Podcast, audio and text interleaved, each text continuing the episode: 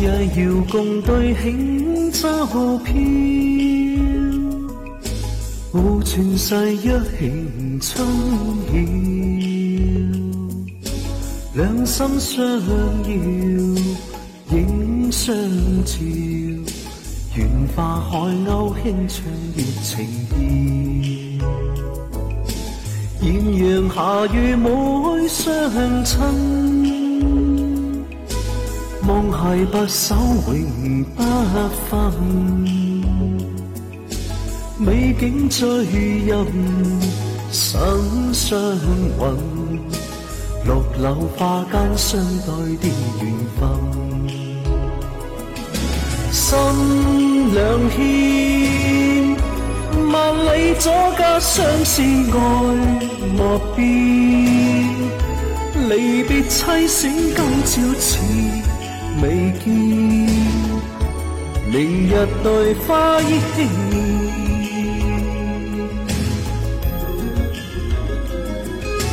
内寻梦了昨影深，月明独照冷烟枕，再拥孤琴，比不禁，夜半饮一空帐，独怀恨。听过阿白的这首《双星情歌》哈，就是也代表着这个香港乐坛其实比较早段的一个辉煌的时期的一首歌曲啊。就阿白的演绎是相当的好听啊，相当的动听啊。啊，对对对，那确实是给到我们能够回到那个年代的一个感觉哈。嗯嗯，是是是。这首是重重新编配的，呃，是翻唱许冠杰的嘛，是吧？啊，哦，原来是这样。那么这首歌就有自己的一个重新编曲呢，还是怎么样去？是的，重重新编配的。嗯，呃，应该说，他这张碟是九九一年的嘛，九一年他最后一张大碟，因为九二年呢，九二年九二年香港港版的黑胶就不生产了，都是以。CD 为主了，就没有港港版的黑胶了，是这样的。嗯，这个呢也是他正式的最后的一张港版黑胶，这样的是。哦，所以九二年的，是的，九二年的港版的黑胶唱片呢，现在为止的话，市价都是非常贵的。最贵的话，你呃，你像那个慧娴的《归来吧》那。黄凯芹的《Stay with Me》，还有学友的《真情流露》啊，嗯，末年九二年首版的话，这个港港版黑胶都要一万多块了，非常贵了。哇，这样 一万多啊！对对对，就专门玩这个黑胶唱片的收藏的那个朋友的话，可能就能够比较精通这个市场的一个呃变化啊。那么。确实，因为当年咱们玩这个黑胶的话，也是一度挺流行的一个事情。呃，但是可能随着近年来可能有更多的一些听音乐的方式啊等等，可能真正会用黑胶唱片来去在欣赏这个音乐的朋友，应该是。比以前要少了哈，少了少了，因为现在这个社会节奏各方面都比较快嘛，什么都讲究快快餐。你打一个比方，听同样一张碟的话，如果听黑胶唱片的话，你打个比方，你这首歌不喜欢的话，是不能跳过去的。就像我们以前听卡带、听磁带一样，除非你快进，是吧？那么在黑胶上面呢，如果你不喜欢这首歌呢，你就必须把唱针提起来放到下面一首歌，会比较麻烦。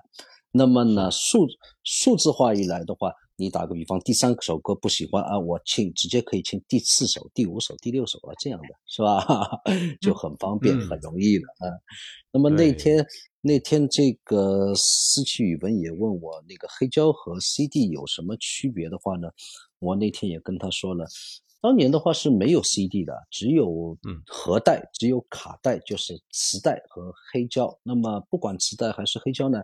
它都是属于模拟音的，比较真实的，包括嗯一些黑胶唱片，你现在听，只要你家中家里面听的器器材比较好的，如果能够达到七八十万、一百多万的话，歌手在那个当中换气的时候，他的口水音你都是可以听到的，这个就很真实、很通、很通透、很温暖，知道吧？那么呢，听黑胶呢，我最喜欢是一个人在晚上啊，把灯关了之后，坐在沙发上面听了，这个时候就感觉是歌手站在你面前唱给你听，是这种感觉是不一样的。嗯，是的，是呃，没有的这个感觉，我我还是从我的朋友当中去感受过，因为哦是吧？我现在有的朋友呢，他是这样的，他玩这个黑胶呢。嗯，因为很多他身边的朋友不能够亲临他的家里播放的现场啊，那么他就把这个播放黑胶的这一个场景呢录成视频，对，然后他就放视频号，对，然后呢他就把这基本上他的家里播放的环境很安静嘛，那然后呢他就能够制造了一个很好的一个欣赏环境给到大家，是的，那然后呃大家如果通过他的那个视频去听的。黑胶那个内容的话呢，啊，就有点像您刚才所说的，就是连口水音都能够听得出来。对对，还有确实是另外一种的享受来的。是的，我们千万不要用用真诚啊！不好意思，我们应该都差不多。我大我大概比你大个七八岁、五六岁的样样子啊，同辈的同辈的差不多的，千万不要客气，不要客气。嗯啊，白哥就是咱们的一个前辈了哈。呃，或者咱们的节目 也可以正式介绍一下了哈。那 呃，今天咱们的嘉宾呢，呃，是一位七零后啊，曾经也做过一个电信方面的一个从业人员啊，然后也涉及到很多很多的行业，包括教育啦、音乐啦、化工等等啊。然后最重要，因为今天结合到我们的主题，就是啊，这位白哥阿白，他就是三十五年的港乐深度的爱好者。哈，对，所以呢，其实我们今天说到香港乐坛什么时候能够再现辉煌呢？啊，请到阿白过来作为咱们的一个呃广州夫妻讲东西的一个节目的嘉宾的话呢，我觉得是相当的荣幸，因为我的荣幸，没有没有，阿白因为很有这个发言权呢，就有时候我会觉得就是讨论这个香港乐坛的这个资格的话，不一定是。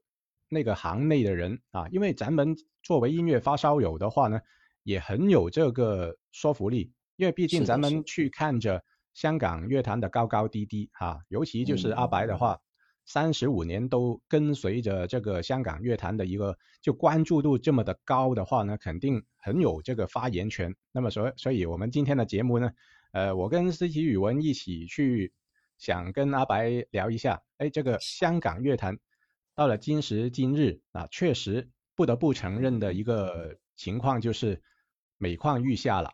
那么曾经让我们感受到一个香港乐坛的震撼啊，不单只是香港本地的听友，还有就是全国各地甚至海内外的华人呐等等，都会对这个香港乐坛啊一提起当年八十年代九十年代，都是一片的一个惊叹，因为歌星太多了。是的，每一个 年代、每一年份都好像都有一些超级巨星在我们的这个耳边唱响很多的经典的歌曲。呃，那么或者咱们从一开始就去说一下，哎，其实这个香港乐坛它什么时候开始辉煌的呢？又或者说，咱们的香港乐坛主要是？为我们所认识的就是流行歌嘛，对吧？那个流行歌是怎么样去发展的呢？那确实值得咱们的一个探讨啊。是的，是的，是的。那这样的说到这个发展的呢，我呃，我想还是呃从早期比比较早一点的时候开始说吧，因为当时呢是在香港是没有流行音乐这个概念的。那么人们听歌的话呢，呃，先是从开始的乐曲啊。呃，粤剧开始的，到后来的呃英文流行歌曲，在之后呢，就就是穿插几首国语歌，因为国语歌当时在呃香港地地区唱国语歌还还应该说是一件很时髦的事情了，是吧？所以呢，粤粤语歌词并没有呃融入到流行音乐当中去。那么先说这个流行音乐吧，在上世纪六六十年代。六十年代的时候呢，六六零年左右吧，其实唱歌呢，一直是以这种我刚才说的粤剧粤曲的方式展现在省港歌迷的面前啊。那么当时的一些名角呢，包括任剑辉啊、白雪仙啊，梁醒波啊，还有红线女是吧？哎，红线女很很出名。呃，我到我到现在为止，我家还有一张当年娱乐唱片公司出的那个任剑辉和白雪仙两位唱的叫叫什么歌呢？啊，逮雷发帝女花是不是啊？啊啊，帝 女花应该是比较有名的歌了啊。那么就好像当时国内的京剧啊、粤剧啊、昆曲一样，都是传统意义上面的这种大戏哦。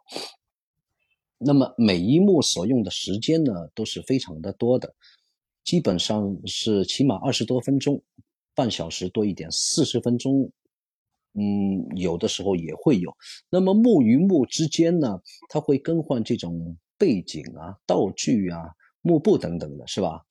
呃，为了不冷场呢，有的剧院的老板呢就会安排一些民间的这些歌手啊来唱一些诙谐幽默的小调。那么当然了，这些小调当时是不入流的小调了，就好比东北的二人转啊，呃，怎么说呢？就好像那个天龙呃那个韦小宝唱的十八摸一样的这样的是啊 啊，就是就是等于填补了幕幕间的空白。同时呢，也舒缓了剧场观众，呃，因为剧情带来的这种紧张感、紧迫感吧。哎，那么经过一段时候呢，就发现大家好像反而对这种形式的演唱啊，哎，很喜爱。那么一调研呢，要找找原因啊，那么发现是这么个原因。那么三五分钟的小调呢，让大家听起来啊没有压力。并且呢，每一首歌之间啊，就是小调与小调之间啊，也没有任何联系。它不像一幕大戏，是吧？那开唱之后呢，就半小时不能走，否则的话呢，是会错过一部分剧情的。那么呢，没多久呢，所有剧院的老板呢，呃，都都意识到了这一点了，都请人纷纷过来，呃，在这个幕间开始唱这种三五分钟的小调了。那么又过了一段时间呢。这个商机啊，被茶楼酒肆的老板发现了。那么我们大家都知道，在省港地区、广东、香港，茶楼文化是很蓬勃的，是吧？一直有喝茶、用点心的这种习惯啊。那么呢，很多人都喜欢在茶楼聊天、谈家常，包括谈生意啊等等。可以说，茶楼当时是一个首选的这么一个社交场所吧，是吧？呃，那么一些大酒楼呢，它本来就有一些自己的表演表演团队啊，包括说书啊、呃小杂技啊、小魔术啊等等。那么于是呢，就请了一些这些呃民间唱小曲的人也加入了团队，这样呢就丰富了节目，呃，可以拉揽到更多的生意，是吧？嗯，那么至此呢，这种三五分钟的乐曲小调呢，就开始慢慢的深入人心了。嗯，那么这个就是这个流行歌曲发展的前期的一个是的，是的，是雏形，对的，对的，它怎么会出出来的？就是因为填补那个换末时候的冷场的这种情况，哎，反而呢觉觉得这种形式的演唱大家都很喜爱，很容易接受，因为没没压力嘛，是吧？它没剧情啊，那么呢？到六一六二年的呃时候呢，出来了一位颠覆性的人物啊，就是泰迪罗宾。嗯，泰迪罗宾可能一般性的嗯歌迷呢不是很清楚啊，因为毕竟年代比较久远了嘛。他呢是原名叫关维鹏，他是宝丽金金牌监制关维林的哥哥。呃，那么呢，当年呢，他父母带他来香港呢，其实是。举家搬迁过来到香港这里是为他看病的，因为他小时候的一次意外啊，摔断了脊啊，也不能说摔断吧，摔摔坏了脊椎，脊椎骨摔坏了，所以呢，导致他之后呢就无法正常的像我们常人一样的发育啊，那么一直到现在呢都是一米四几的这个样子啊，嗯，那么当当时呢，当时。呃，到香港之后呢，并没有看好，嗯，那怎么办呢？一一家人来也就来了，呃，反正就在这里，既来之则安之，就在这里安居乐业了。当时呢，正好是恰逢那个，我记得六一年还是六二年啊，呃，英国的 Beatles 披头士乐队啊访港，因为英那个时候香港是属于英属的嘛，那披头士呢就来来访港了，访港之后呢，呃，就是大概是一九呃六六一六二年的时候，那么给香港年轻人里面的好乐者呢。在音乐上带来了很大的冲击而！他们觉得非常喜爱这种乐队形式的演出。那么泰迪罗宾呢，本来就是呃对音乐呃很有天赋，也很敏很敏感的一个人啊，也会也会不少乐器。那么受到这个贝多斯的启发之后呢，他就组织了组成了香港历史上的第一支乐队啊，花花公子乐队 （Playboy Playboy）。那么之后呢，越来越多的大大小小的乐队就开始成立了，其中包括许冠杰的莲花乐队啊，谭咏麟在温拿之前有一个他和钟镇涛、彭建新他们办的一个乐队是叫 Loser 失败者。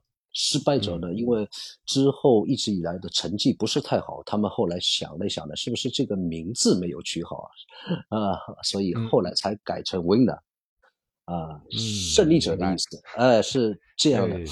后来就听到咱们有这个温拿乐队，温拿乐队，温拿，对对对。其实温拿的前前身是 loser，呃，这样的是，只不过他们觉，对他们觉得这个乐队当时成立之后呢，嗯，成绩一直不是很好，嗯，是不是因为这个口才没有讨好的意思啊？因为广东香港人，呃，很注重这这一点嘛，是吧？呃，所以才有了温拿乐队。嗯，但是呢，那就是这个温拿乐队其实也是跟这个披头士访港之后引起的一个热潮，是的，也会有互相的一个联系哈。那么啊，对了，今天其实呢，在这个节目当中呢，我们啊，因为我们两夫妻的一个节目嘛，啊，那思琪语文其实呃，刚一开始也是呃，他。把这个题目呢想定出来跟阿白还有这么多的听众一起去讨论的一个原因，就是因为他本身也是很喜欢香港的一个音乐啊，嗯，是是，呃，或者我们也听一下，就有思琪语文对于这个呃香港乐坛，就是呃从一开始，然后到发展到现在啊自己的一些看法，然后再呃慢慢再去融入到这个香港乐坛的一个发展，好不好？啊，是的，是的。其实呢，呃，当初阿白给我呃发信息的时候，他第一个题目居然是乐曲是如何发展成为流行歌曲的。哇，我这个真的是不知道哎，也是很好奇，真的是很好奇。我不知道原来他的就是粤语的流行歌曲，原来它的前身是乐曲那边过来的。所以他呃提出这个问题的时候呢，我说哎好啊好啊，我觉得很我这对这个话题我是很感兴趣的。那我想问阿白。呃，就是那你刚才说到了披头士，它其实它带来了一些什么样的一些东西，会导致到这个热潮会起来呢？呃，是这样的，披披呃披头士是英国乐队，那么香港当时是呃英属的嘛，他们就是一个在形式上面，他们觉得可以效仿披头士的乐队啊，组成呃由三四个、四五个。朋友啊，你会这几样乐器，我会这几样乐器，那么我们就可以组成一支乐队了。那么唱呢？呃，因为他们之前的乐曲听的太多了嘛，哎，他们忽然觉得我们可以唱英英文歌，是不是？那么呢，就组成乐队之后呢，就开始以主唱英文歌为主了。这样的是，呃，但是呢，嗯。但是按你这样子说的话，那披头士他应该是带来了那个组合的这个方式过来的吧？对的，对的，对的，对的，对的，对的。他就是以乐队，呃，用香港用粤语来说，应该叫 gaband 啊，是不是啊？啊，对对对。呃，是不是啊？呃，所以呢，香香港年轻的好乐者，我之前就说了，就觉得对这种形式。他们觉得非非常适合他们，也非常喜爱，因为一个人的能力毕竟有限嘛，是不是啊？呃，如果组成乐队的话，呃，三三四个人各司其职，呃呃，你弹吉他，我搞电音，他打鼓，呃，那么呃这样一来就可以凑成一支乐队了嘛？呃，包括温啊，当时也是这样的嘛，主主呃主唱的话是谭咏麟和那个钟镇涛。呃，贝斯、吉他是叶叶志强、彭建新，鼓手就是陈友，是这样的，是啊。嗯，我觉得他这种 呃，就是广州话来说，gap gap band，我觉得这个组合是挺好的，因为你想一下，就是有一些人他可能弹吉他会弹得很有型，是吧？但但是他可能唱歌，他另一方面他可能没没那么厉害。但是有一些人他可能唱歌厉害的，但是他又不懂得什么乐器，是吧？那这样子大家互相的互补起来，我觉得这个真的是很棒的一个是啊，这这个就是我刚刚才所说的各司其职，是吧？你你在什么地方有优势，那么你就发挥出来。那么三四个、四五个人这样一搞的话，一支乐队就出来了，就可以呃整曲的这样去唱歌了。只不过当时呢，没有唱粤语歌，以英文歌为主的，这样的是。嗯，对。其实 据我的了解，就是当年的香港乐坛呢，呃，他并没有以粤语歌作为主流，因为很多的人都会比较喜欢听这个外国的流行歌，那么基本上是以英文为主的。那但是后来就是。对，比较时髦，但随着好像刚才呃阿白提到的，就是乐曲小调的一个出现之后呢，它好像慢慢就让大家所接受了，因为它又相对于乐曲来说呢，它好像更加的有那个流行感。是。的，但是它跟三五分钟没有压力，嗯嗯，对对对，跟流行歌还是有一定的区别。那么是的，是的。后来其实咱们也知道，这个许冠杰把这个。呃，香港的粤语流行歌就是带到了一个，呃，相当于开呃开天辟地的一个感觉，是的，因为他是一个开山鼻祖，呃，然后后来咱们也比较熟悉的林子祥啊等等，也开始从演唱那个英文歌就转向呃演唱这个粤语歌了。是的，那么对，嗯，所以七十年代末左右吧，啊，据我的一个粗浅的了解，就是那个时候就开始了一个香港粤语歌的一个风潮。是的，那么就是后来就应该说是，对对对，正式就掀开了这个乐章了，是吧？对对对对对，呃，是这样的，那一直到那个唱英文歌唱到大概七三七四年左右吧，就是许冠杰和顾嘉辉这两位的崛起啊。才使得粤语真正主导了流行歌曲。那么许冠杰呢？大家都已经很清楚了，第一代歌神是吧？那么我今天在这里呢，是着重想介绍一下顾嘉辉先生啊。嗯，这个有兴趣。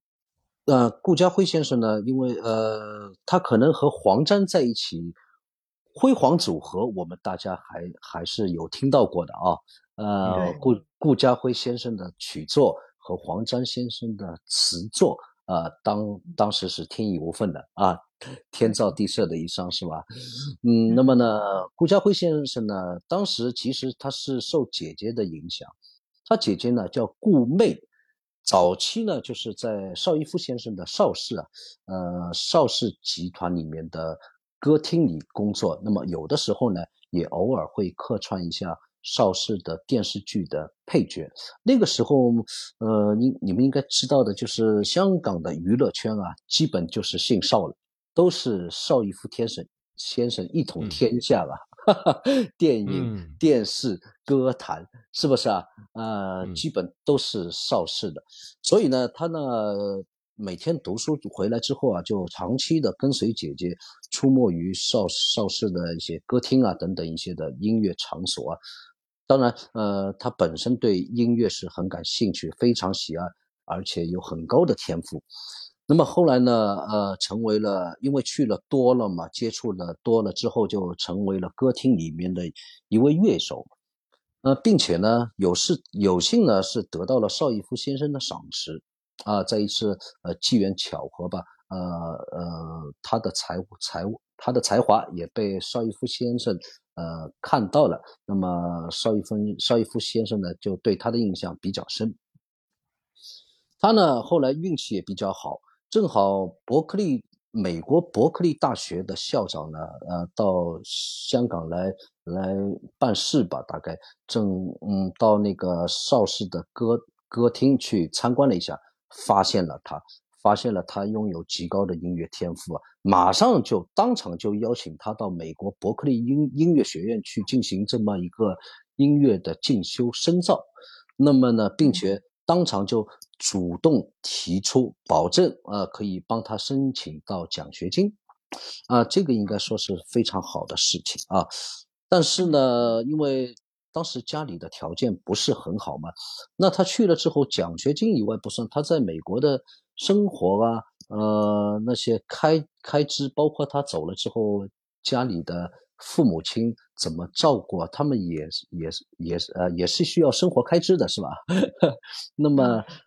姐姐顾妹呢？顾妹当时和邵逸夫先生的一个红颜知己啊，呃，你们可能不是很清楚，叫方逸华，呃，方逸华小姐，呃，方小姐和邵逸夫先生呢不是名义上的夫妻，但是呢几几十年一直追随着邵逸夫先生，一直在旁帮他出谋划策了。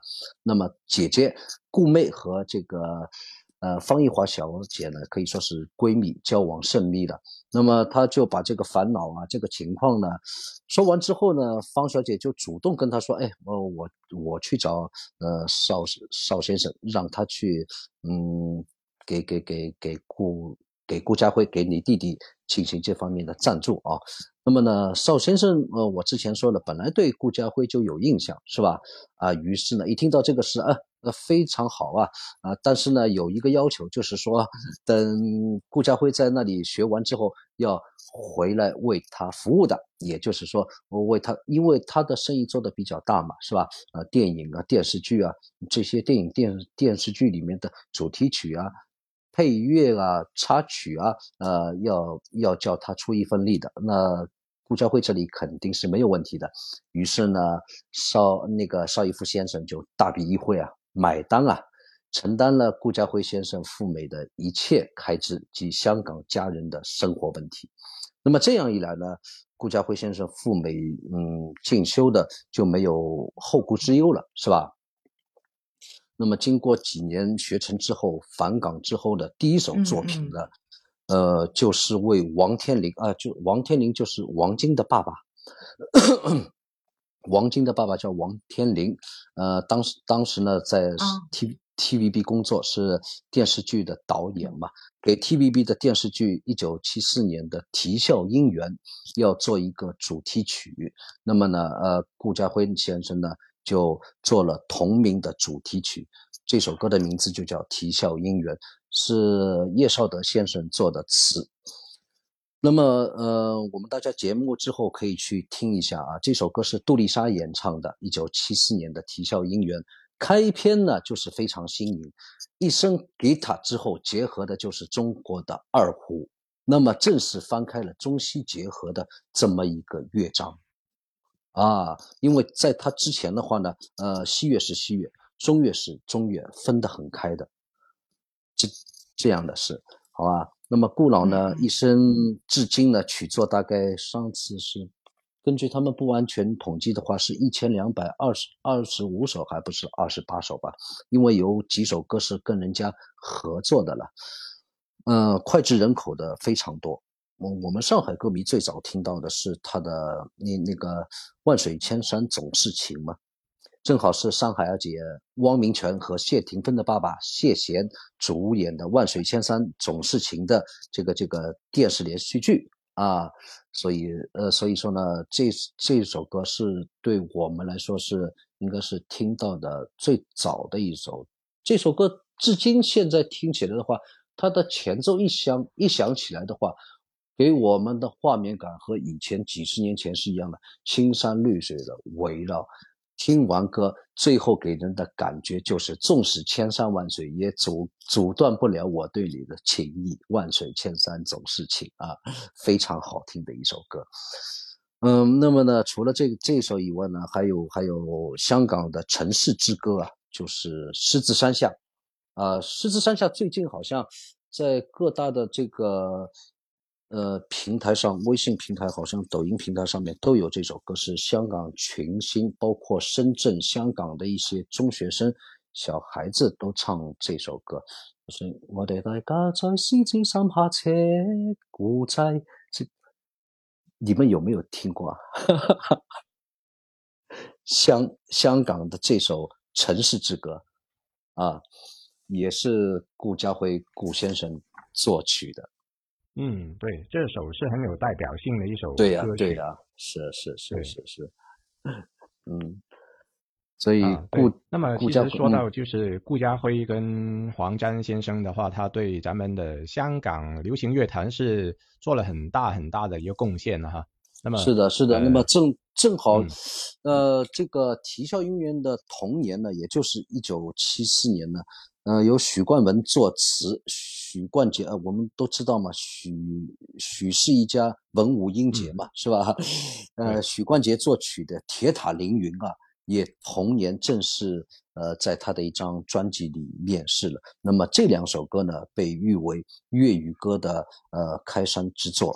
歌歌迷呢，同同时香港的所有歌迷呢，也意识到原来六声九调的粤语，我们平时自自己的家乡语言融入这种流行歌曲后啊，会更加的抑扬顿挫、错落有嗯致、百转音啼，与这个曲调相得益彰，更容易抒发情感。呃，至此呢，是吧？粤语才成了流行歌曲的主流，大家都开始唱粤语歌了。其实，其实作为嗯我们、作为我们上海歌迷来说，呃，一直是、嗯都是觉得，因为国语的话，它都是四声嘛，对不对？国语四声，粤粤语是六声九调，不管是说还是唱，呃，都抑扬顿顿挫，相对是的这个国国语来说更好听啊。你包括我们谈到文学上，这个粤语其实它也是有一定的地位的。我们都知道大文豪那个苏东坡，嗯，苏轼的话，他他的一生可以说是被贬的一生啊，被贬官啊，是不是啊？嗯呃，贬贬到惠州，最远的地方是贬到琼州，琼州就是现在的嗯海南。海南岛，是不是啊？哎、嗯那呃，他后半生的作品呢，都是在惠州更南、惠州和海南岛所完成的。那么我们后来呢，呃，经过考证之后呢，我们也得到了一个结论，就是苏轼从惠州开始，到他最后所有的诗作都是其实应该用粤语读的，嗯不是用国语读的啊。嗯。就唐宋时期的话，其实那个粤语作为很多古官方语言诗词的一个对对对对，就现在咱们再重新去读一些古诗词的时候呢，其实用粤语去读的话就更加顺更好更加顺一点。是的，是的，是的，是的，对，一点所以其实也涉及到，就今天咱们也会聊到的一个话题，就是哎，嗯。现在其实粤语的一些发音啊，呃，它也跟这个粤语歌也紧紧相连。但是咱们发现近几年呢，这个一些粤语歌可能没什么创新啊，是呃，跟以前相比的话呢，好的作品没有那么多了啊。对对。然后呃，这个我们稍后再谈了。然后对呃，刚刚联想起这个阿白你提到的这个粤语的歌曲，跟平时咱们的普通话唱的歌曲呢，其实填词的难度其实应该是更高的，因为像您所说，就是粤语的九声六调啊啊，它的其实匹配到每一段的音乐当中的时候呢，它是刚好那个字就是平时咱们读的粤语的那个音。而普通话的一些歌曲的话呢，它的四声是很有局限性的。它在一些对的呃普通话的歌曲当中，其实它的那个字并不是它唱出来的那个音，啊味道味道，哎，对味道是很不不同的对是的，是的。那么反而粤语这边的话啊，我们能够灵活的运用起它的九声六调的时候，就发现这首歌所就赋予这首歌的一个灵魂还有生命的话呢，其实更加的鲜活的。那么，所以为什么粤语歌除了在港台地区啊，呃，咱们广东地区很受欢迎之外，在咱们的内地啊，其实也引嗯起了一嗯个比较热的一个潮流，就是很多他不会说粤语的朋友，他嗯其实挺喜欢听这个粤语歌的，是吧？是是是，嗯，对，因为我是我会发现有很多呃，我们他们说呃内地人呢，其实他有些歌真的是很流行。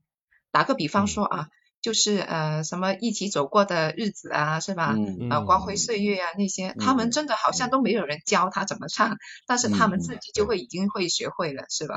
是是是是是的，是的。那那其实阿白呀、我还、嗯啊我还想问你，就是、其实你是作为一个正宗的上上海人啊，那你是怎么学的会？你刚才就是我们房间开始的时候，你唱的那首歌呢，而且你的发音是很标准哦，你是怎么做得谢谢谢谢到的呢？呃，其实宇文也刚好问了我想问的这个话题，其实就是 为什么作为一个上海的朋友嗯会嗯对这个粤语歌这么有兴趣呢？是的，是的。其实呢，呃，作为歌呃粤语歌迷来说，特别是我这这个岁数的四十几岁的歌迷的，应该说当时是第一批听粤语歌曲的歌迷。再比我们大一点的呢，呃，我认识的第一代歌迷有六十多岁的，呃，快七嗯七十岁的也有，他们都是听国语歌，听台湾的比较多。因为那个时候呢，可以，呃，应该说是我们，呃，我个人是比较喜欢粤语啊。一开始虽然说是听不太懂，所有字都不懂，是吧？但是我就嗯觉得这个味味道，我一听到，哎，这个歌，我觉得这个味道是我所喜欢的，我所要听的东西。那么当时呢，因为我们沿海城市可能可能啊，比内地的话会比较发达。那么有的时候啊，那个时候呢，就是首先接触的是磁带嘛，因为那个时候还小，还在读中学嘛，根本没有钱去买呃买买这种东西嘛。磁带的话，对于我们来说是奢侈品啊。那么那个时候呢，拷版的比较多，呃，嗯就是拷拷版的磁带啊，包括呃封面和歌词的话，它都是有复印的。那么，呃，同学之间呢，也会相互之间借这种磁带，相互之间借来借去抄歌词啊，听啊。那么呢，是吧？那么的，呃，思思曲也文跟我也说过，他也经历过这个时候，是吧？对呀、对呀、初中的时候就会抄歌词啊。对呀、对呀、因为但是呢，对于我们来说呢，我们从读书开始呢，都是接受的是简体字了。但是呢，香港他们香港那里是香港的港繁，所以呢，有很嗯多字不认识啊。既不认嗯识字，又听不懂音，又不知道在唱什么，那怎么办呢？哎呀，先不要管了，先照着他这个字一样画葫芦，一笔一笔的写下来之后，去查字典，去查嗯这个查那个，因为那个时候根本是没有网络的。网络的话，我记得好像九四九五年才开始有吧，是吧？嗯呃，所以说我们那个时候作为歌迷来说，应该是比较苦的，比较苦的。呃，包嗯括要知道香港一些歌星的最新动态啊，那个基本都是要隔了一两个星星期，通过报嗯报纸、杂志才能够去了解到，而且呢，这。这种小道的报纸啊，呃，也不一定真实，是吧？所以我们那个时候蛮苦的，所以就抄啊抄啊。那么一直抄了两三年、三三四年之后呢，对于我来说，我我可能这个嗯呃这个语言天赋比比较好吧。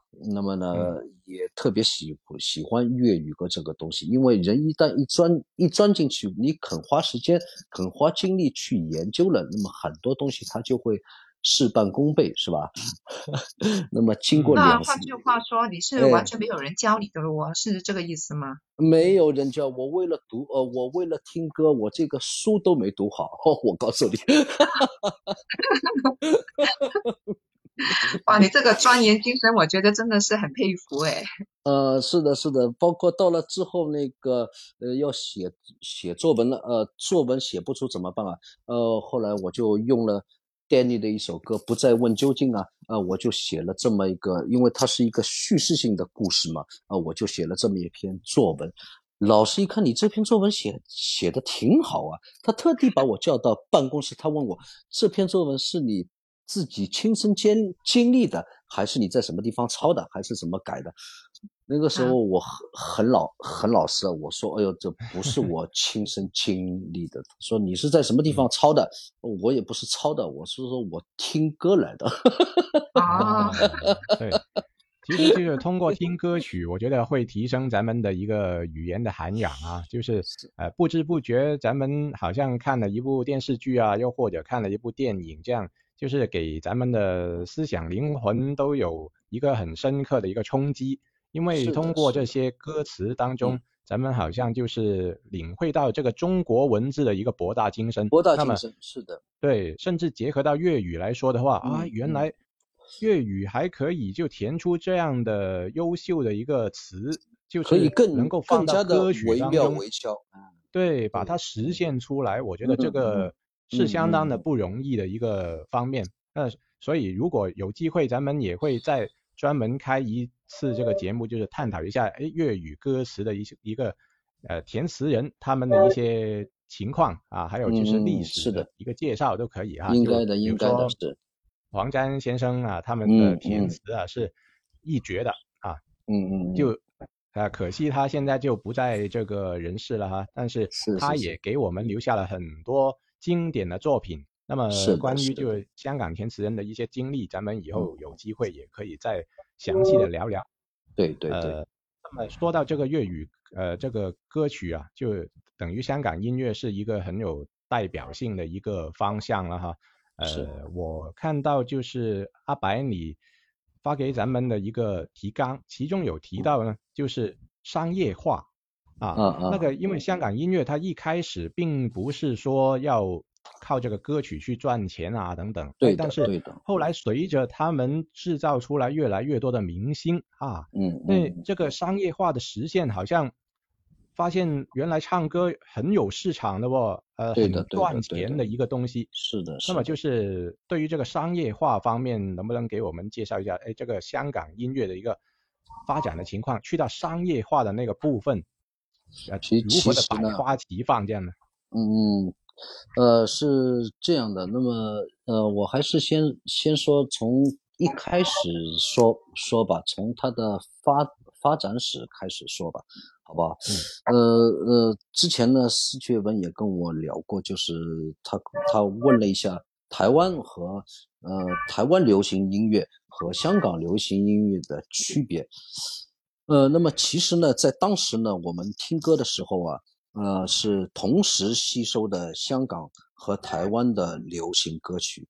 那么听了两年、两三年之后呢，我就觉得台湾的曲风啊，好像都差不多。呃，听来听去都是好像差不多的曲风，哎，反而是港乐呢，倒是什么风格的歌曲都有哦。那么呢，嗯当时我之前也说也说了，呃，第一辈的歌迷要比我大个十几岁了。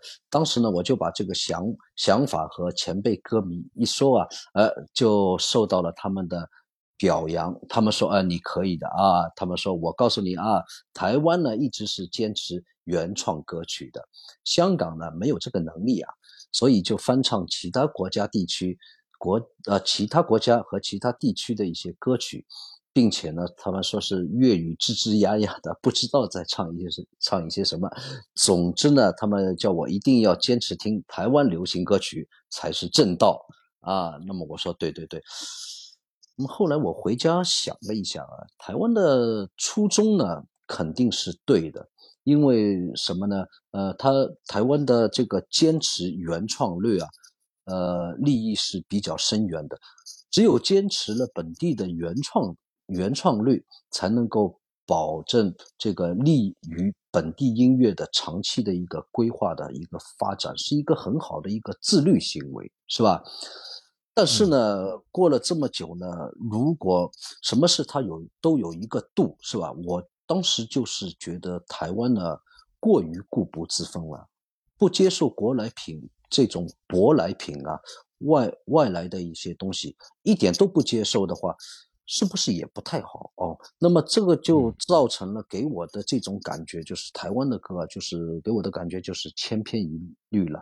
嗯，那么后来我自己想了一想啊，这个港乐呢，它也不是全靠翻翻唱的，它也有自身的作品啊，并且呢，翻唱的也很好听。嗯，那我肯定挑我自己喜欢的，我觉得好听的听，是吧？那么于是，于是呢，我就阳奉阴违啊，我跟他们说，我肯定跟你们一样听台湾歌曲，坚坚持听台湾流流行音乐。呃，那么呢，我自己呢就正式的开开始以港乐为主了，这样的。嗯，呃，过了没几年之后呢，呃，过了大概四五年起啊。呃，具体多少年不知道了。当时有了网络之后啊，哎，那么我就去网上啊去搜了一下当时这些翻唱的歌曲的原唱。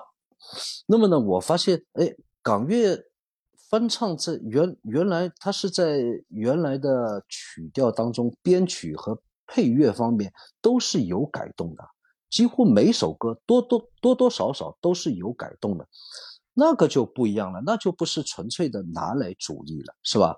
拿来主义呢，就是打个比方，我们大陆我们国国内有呃会翻唱一些香港的歌，他们就是呃曲调、词、歌词什么都不变的，这样就拿来就唱，就等于用国语去唱粤语，那个怎么行呢？那个这个就是拿来主义，对自己本地的一些。音乐创创作是呃有害无利的，那么呢，这就是韩英绝华呀。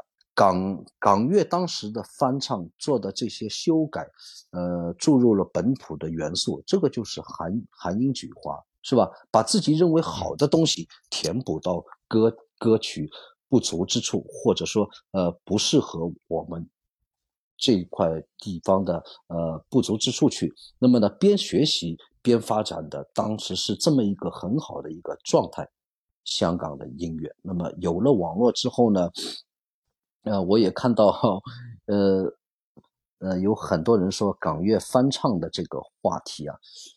我记得很呃比较早以前有个有有很多文章嘛，说到标题是这样说的，说是中岛美雪和玉置浩二养活了整个香港乐坛。呃，养活了半个香香港乐坛，哦，我不知道你们有没有看到过啊？我当时我一看半个乐坛，那个还了得！我一看呢，就气把气气不打一处来啊！一点进去一看啊，呃，一点进去一看呢，呃，无非他呢就是罗列了一些翻唱这两位呃日日本曲匠的歌曲罢了。标题党这种文章呢，人人都可以写，是吧？呃，你只要到网上去搜一下啊就行了。这一首谁翻唱？这一首谁翻唱？是吧？嗯。那么，那么呢？这一看呢，你也不能说他对港乐一知半解，是吧？只能说是完全不懂，一点都不懂。对，因为其实说到这个方面的话，我就不是说特别有发言权的，但是我听回一些八十年代的一些。香港的歌曲啊，比如说谭咏麟啊，呃，或者其他的一些啊，张学友啊，其实那个时候他唱的李香兰，还有不少的歌曲，确实呢是有来自这个日本方面的一些是的作词作曲的一些朋友，他就是翻唱的一个作品。但是呢，我挺同意阿白刚才所说的，就是香港的一些音乐的制作呢，它很多时候并不是。拿来主义，而是它会经过一个重新的精编，它才重新推出这个市场。那所以它演绎出来的一个感觉呢，是跟它日本本身的那首曲曲子是很不一样的风格的。不一样，不一样。对对对对对对对对对。所以我觉得这个也是香港乐坛当时能够这么鼎盛。呃，这么有吸引力的一个地方啊，是的，所以我刚才说了嘛，当时的状态，乐整个乐团的状态就是边学习边发展这样的事，啊，不单单是翻唱日本的，包括韩国、呃，欧美，还有新加坡、马来西亚、泰国的歌，他们都翻唱的。那曹曹门的那首《失恋》，就是真的一真心奔放的 say 吧，今夜里今日去了解他。这首歌就是泰国格式，知道吧？这样的是，嗯嗯嗯嗯。那么我们再说说下去，刚才说到啊，那个说到中岛美雪、玉置浩二是吧？嗯，其实呢，中岛和玉置呢，确实是日本国宝级的人物啊。港乐翻唱了他们很多的歌，最早期的话，你从邓丽君的《漫步人生路》啊。嗯，这个慧娴的《恋恋风尘》，哥哥的第一次，克勤的破晓时分，小芬的人生满希望，还有谁啊？梦剧院的我是蓝鸟，周慧敏的最爱，最后是王菲的容易受伤的女人，这个都是那个那个中岛中岛美雪的作品，玉置的作品也也很多啊，会写的知情意外，冰点。Danny 的冷分钟，也就是黎明后来的一夜倾情。如果这是情，细想啊，呃，张学友沉默的眼睛啊，呃，包括后来顺子的 Friend 啊，学友的李香兰月半弯，李克勤的蓝月亮一千零夜，哎呀，黄李克勤黄凯芹合唱的绝对自我，哎不得了不得了。都是好歌，校长酒红色的心啊，这个太太多了，是吧？对，都都是数不完，都是非常好的作品呃。但是呢，港乐都是加以润色的，啊，有自己的本土元素。呃，那个中岛阿姨和玉置大叔啊，我们可以这样叫了。我个人是长期非常喜爱的两位日本昭和时期的曲将，嗯，真真的是佳作无数。其他国家的歌曲呢，我也不一一列举了。就是这两位呢，翻唱的确实是特别的多。那么呢，就是综综上所述哦，海纳百百川，韩英举华是港乐发展的一个重要的基调。嗯，阿阿白呀，你刚才说了那么多，你刚才说了那么多歌名的话，那你其实最喜欢听男歌手的歌呢，还是女歌手的歌呀？哦。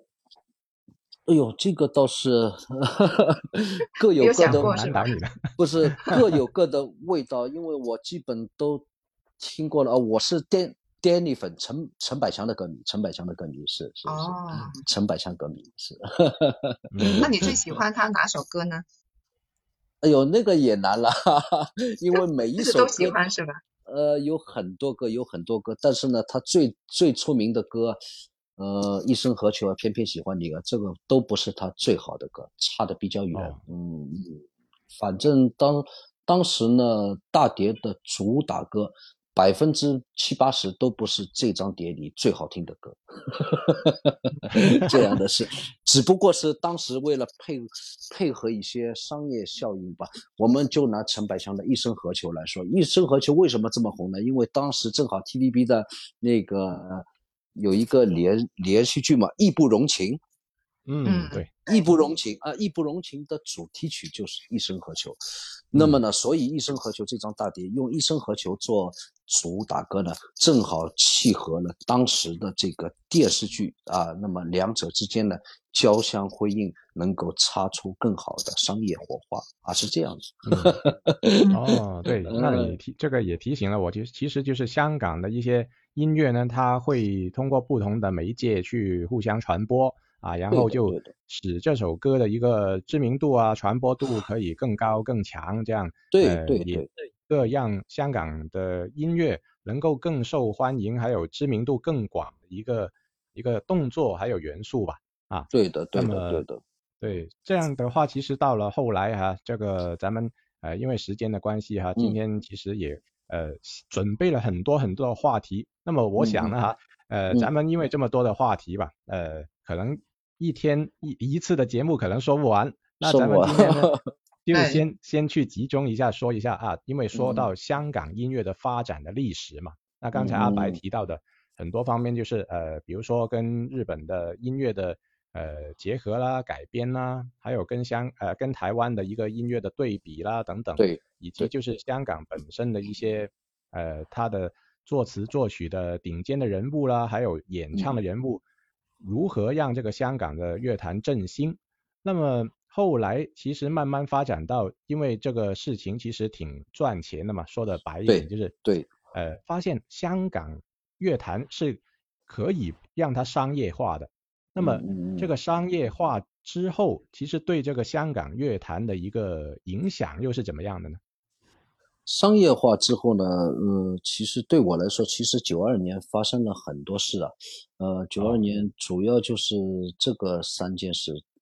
九二年呢第一个是五月十八号，五月十八号呢，Danny 在自己的家里昏迷了啊，哈，这个是最大的一件事事情。第二个呢，就是我之前说的九二年底。港版的黑胶将不再生产了，取而代之的是 CD。那么呢，当时呢，我们也觉得，因为我们当时也听过 CD 嘛，呃，觉得这个音质和黑黑胶是不能比的。那么第三件事呢，呃，就是四大天王的确立。呃，我我当我我当时记得很清楚啊，四大天王的确立呢，呃，不止我一个人啊，我们这批的歌迷觉得都是不能、不太能够接受的，因是因为我当时记得很清楚啊，那个时候是礼拜一刚上学，就有个同学特意跑过来问我说：“香港乐坛上个星期突然出现了新的四大天王，说你知道吗？”我我很诧异啊，我想了想，嗯。两个人已经宣布不领奖了，谭咏麟和张国荣不领奖了，一个已经昏迷了，那哪里会有四大呢？我这我自己心里盘算了一下啊，要不就是黄凯芹、李克勤、张学友、吕方，哎，他他说你四中一啊，只有学友是，那么就告诉我了其他三位，那刘刘德华、黎明、郭富城，我马上就明。明白了，其实呢，其他三位呢，当时唱歌呢，真的是非非常的一般啊，但是外外表呢都是很俊朗的啊。对。那么当时的娱乐圈呢，就是如考虑到，如果只让他们停留在影视界的话，那么太可惜了。演而优则唱啊，把他们的优势扩大到这个乐坛的话，呃，将会取得更大的商业效应嘛。啊，这一天终于到来了，终于到来了。嗯。后来呢？那其实我觉得，那后来我觉得，其实商业化也并不是坏事啊，是吧？不是，但是因为不是不是，这个就是嗯定位的问题。为什么要把许冠杰定为第一代歌神呢？嗯。啊，我我我们现在呃，我认为就是许许冠杰呢，其实他唱歌呢，就我个人而言，我不太喜欢听他唱歌的，因为他的嗓音啊、发音啊各各方面都不好。为什么要定他为歌神？因为他出道伊始，百分之六七十的作品词曲都是他自己做的。那么把他定为歌神的话。就是相当于定下了一个基调，对于今后的一些后进歌手来看，你们要红，你们要出名，就必须跟他一样，不但能唱，而且一定要有自己的作品，这一点是很关键的。那么，九二这个四大天王呢，本身是没有任何作品的，你包括学友的话，也是很后期，很后期啊。我到零七零八年我才知道，也是一个歌友跟我说，他说：“哎，你知道吧？学学友零三零四年出了一张碟，一张碟十首歌全部是他自己学曲的。”啊，我当时很惊讶，怎么可能呢？怎么可能是他自己学曲？后来上网之后搜了一下，他是出出呃是出了一张碟，叫做好像主主打歌是哪一首啊？讲理智，讲理智是他写给他老他老婆。罗美薇的，翻了一下，这十首歌全部是他自己所做的曲，那么我就觉得很奇怪了。如果你有这个能力的话，你八六年出道，你到零三年突然就写了这么多歌，那么你这个十几年在忙什么呢？哈，其实我插一句哈，就是。对这个张学友，他可能之前一直他是比较歌影视三栖去都是发展的嘛，那然后后来他可能做真的静下心来作词的话呢，呃，我我这样评价吧，不知道对不对，反而他作词的一些歌曲呢，并不是太受欢迎，那反而他不是不是，我刚才说的是十十首歌的作曲都是他。作曲都是他，作曲对，就无论他是作曲还是作词都好了，因为他演唱呢确实是首屈一指的，但是呢，由他去创作的一些作品的话呢，嗯，我感觉就是现在你回听的话都没有脍炙人口，呃，没有太广泛的流传，甚至就是有的歌迷就是给出了一个不太好的一些口碑啦，就是。觉得不好听。啊，嗯，那直接其实挺影响他的那个当时那个专辑的销量的，那反而就是。他演唱的很多 经典的金曲啊，都并不是出自他自己的手中呢，啊，好像那个流传度还更广。那所以他的。后来他获得那个歌神的称号呢，跟这个呃许冠杰的那个歌神的称号呢是呃听您刚才所说，其实就不同一个角度，还有不同一个维度，因为。许冠杰获得这个歌神的称号，可能是来源于他自己的自身的实力。对对对对对，这然后歌神是很重要的。对，然后张学友的那个歌神的称号，就是来源于他的嗓音，还有他的演唱的技巧，这样是啊，啊，所以这样去评价我就不知道对不对了。反正对给我的感觉，两位歌神的一个情况的区别就是这样了。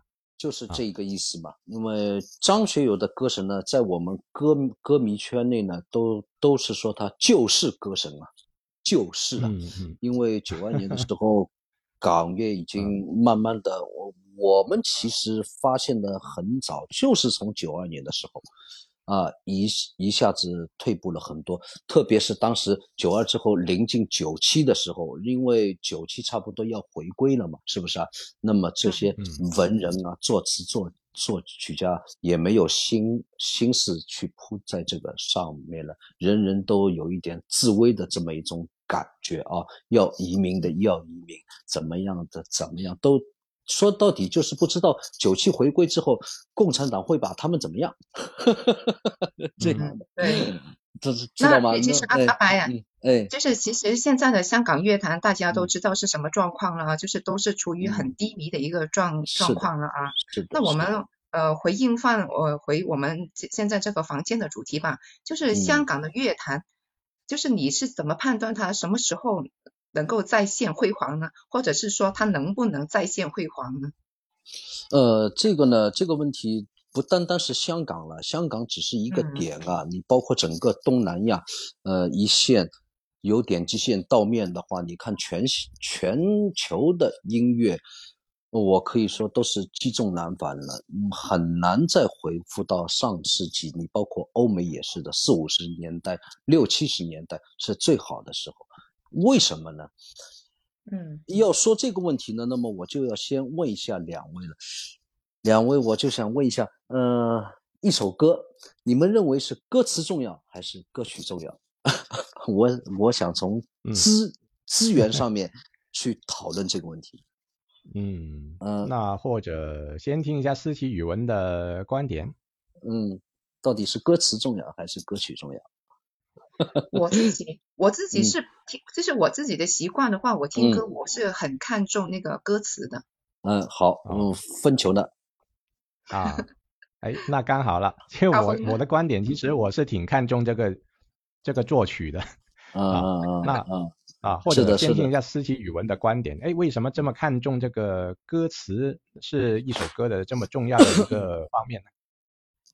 因为我会觉得那个歌词是反映了，呃，就是某一种精神，它传递出来的一种精神吧，就是他想嗯表达什么，我觉得歌词会表达的更清晰、更准确吧。嗯嗯好，那然后我也说一下我的我的看法，我的看法就是，呃为什么我觉得曲子会更重要呢？因为嗯不知道大家有没有留意一个情况，就是呃很多歌手啊，他本身其实还没红，哎，但是如果一个作曲呃作曲人给他一首很好听很好听的曲子的话，嗯由他去演唱，又刚好符合他的一个声线的情况的话呢，他真的能够一炮而红的哦。呃，嗯很多时候大家记住一首歌呢，会记住了它的曲调，当然。歌词也很重要，而只是两者取其重的话呢，我是觉得这个一首歌的曲子是给到这首歌有没有红的一个理由很重要的方面。那所以我是我是挺觉得这个作曲对于一首歌来说呢，可能会是更重要的一个方面呢。嗯嗯嗯嗯。但是我觉得超峰，你你你没有发现现在有些歌它是它的曲子是很好听的，但是现在的嗯填词人好像写的那些歌词你都不知所云的哦。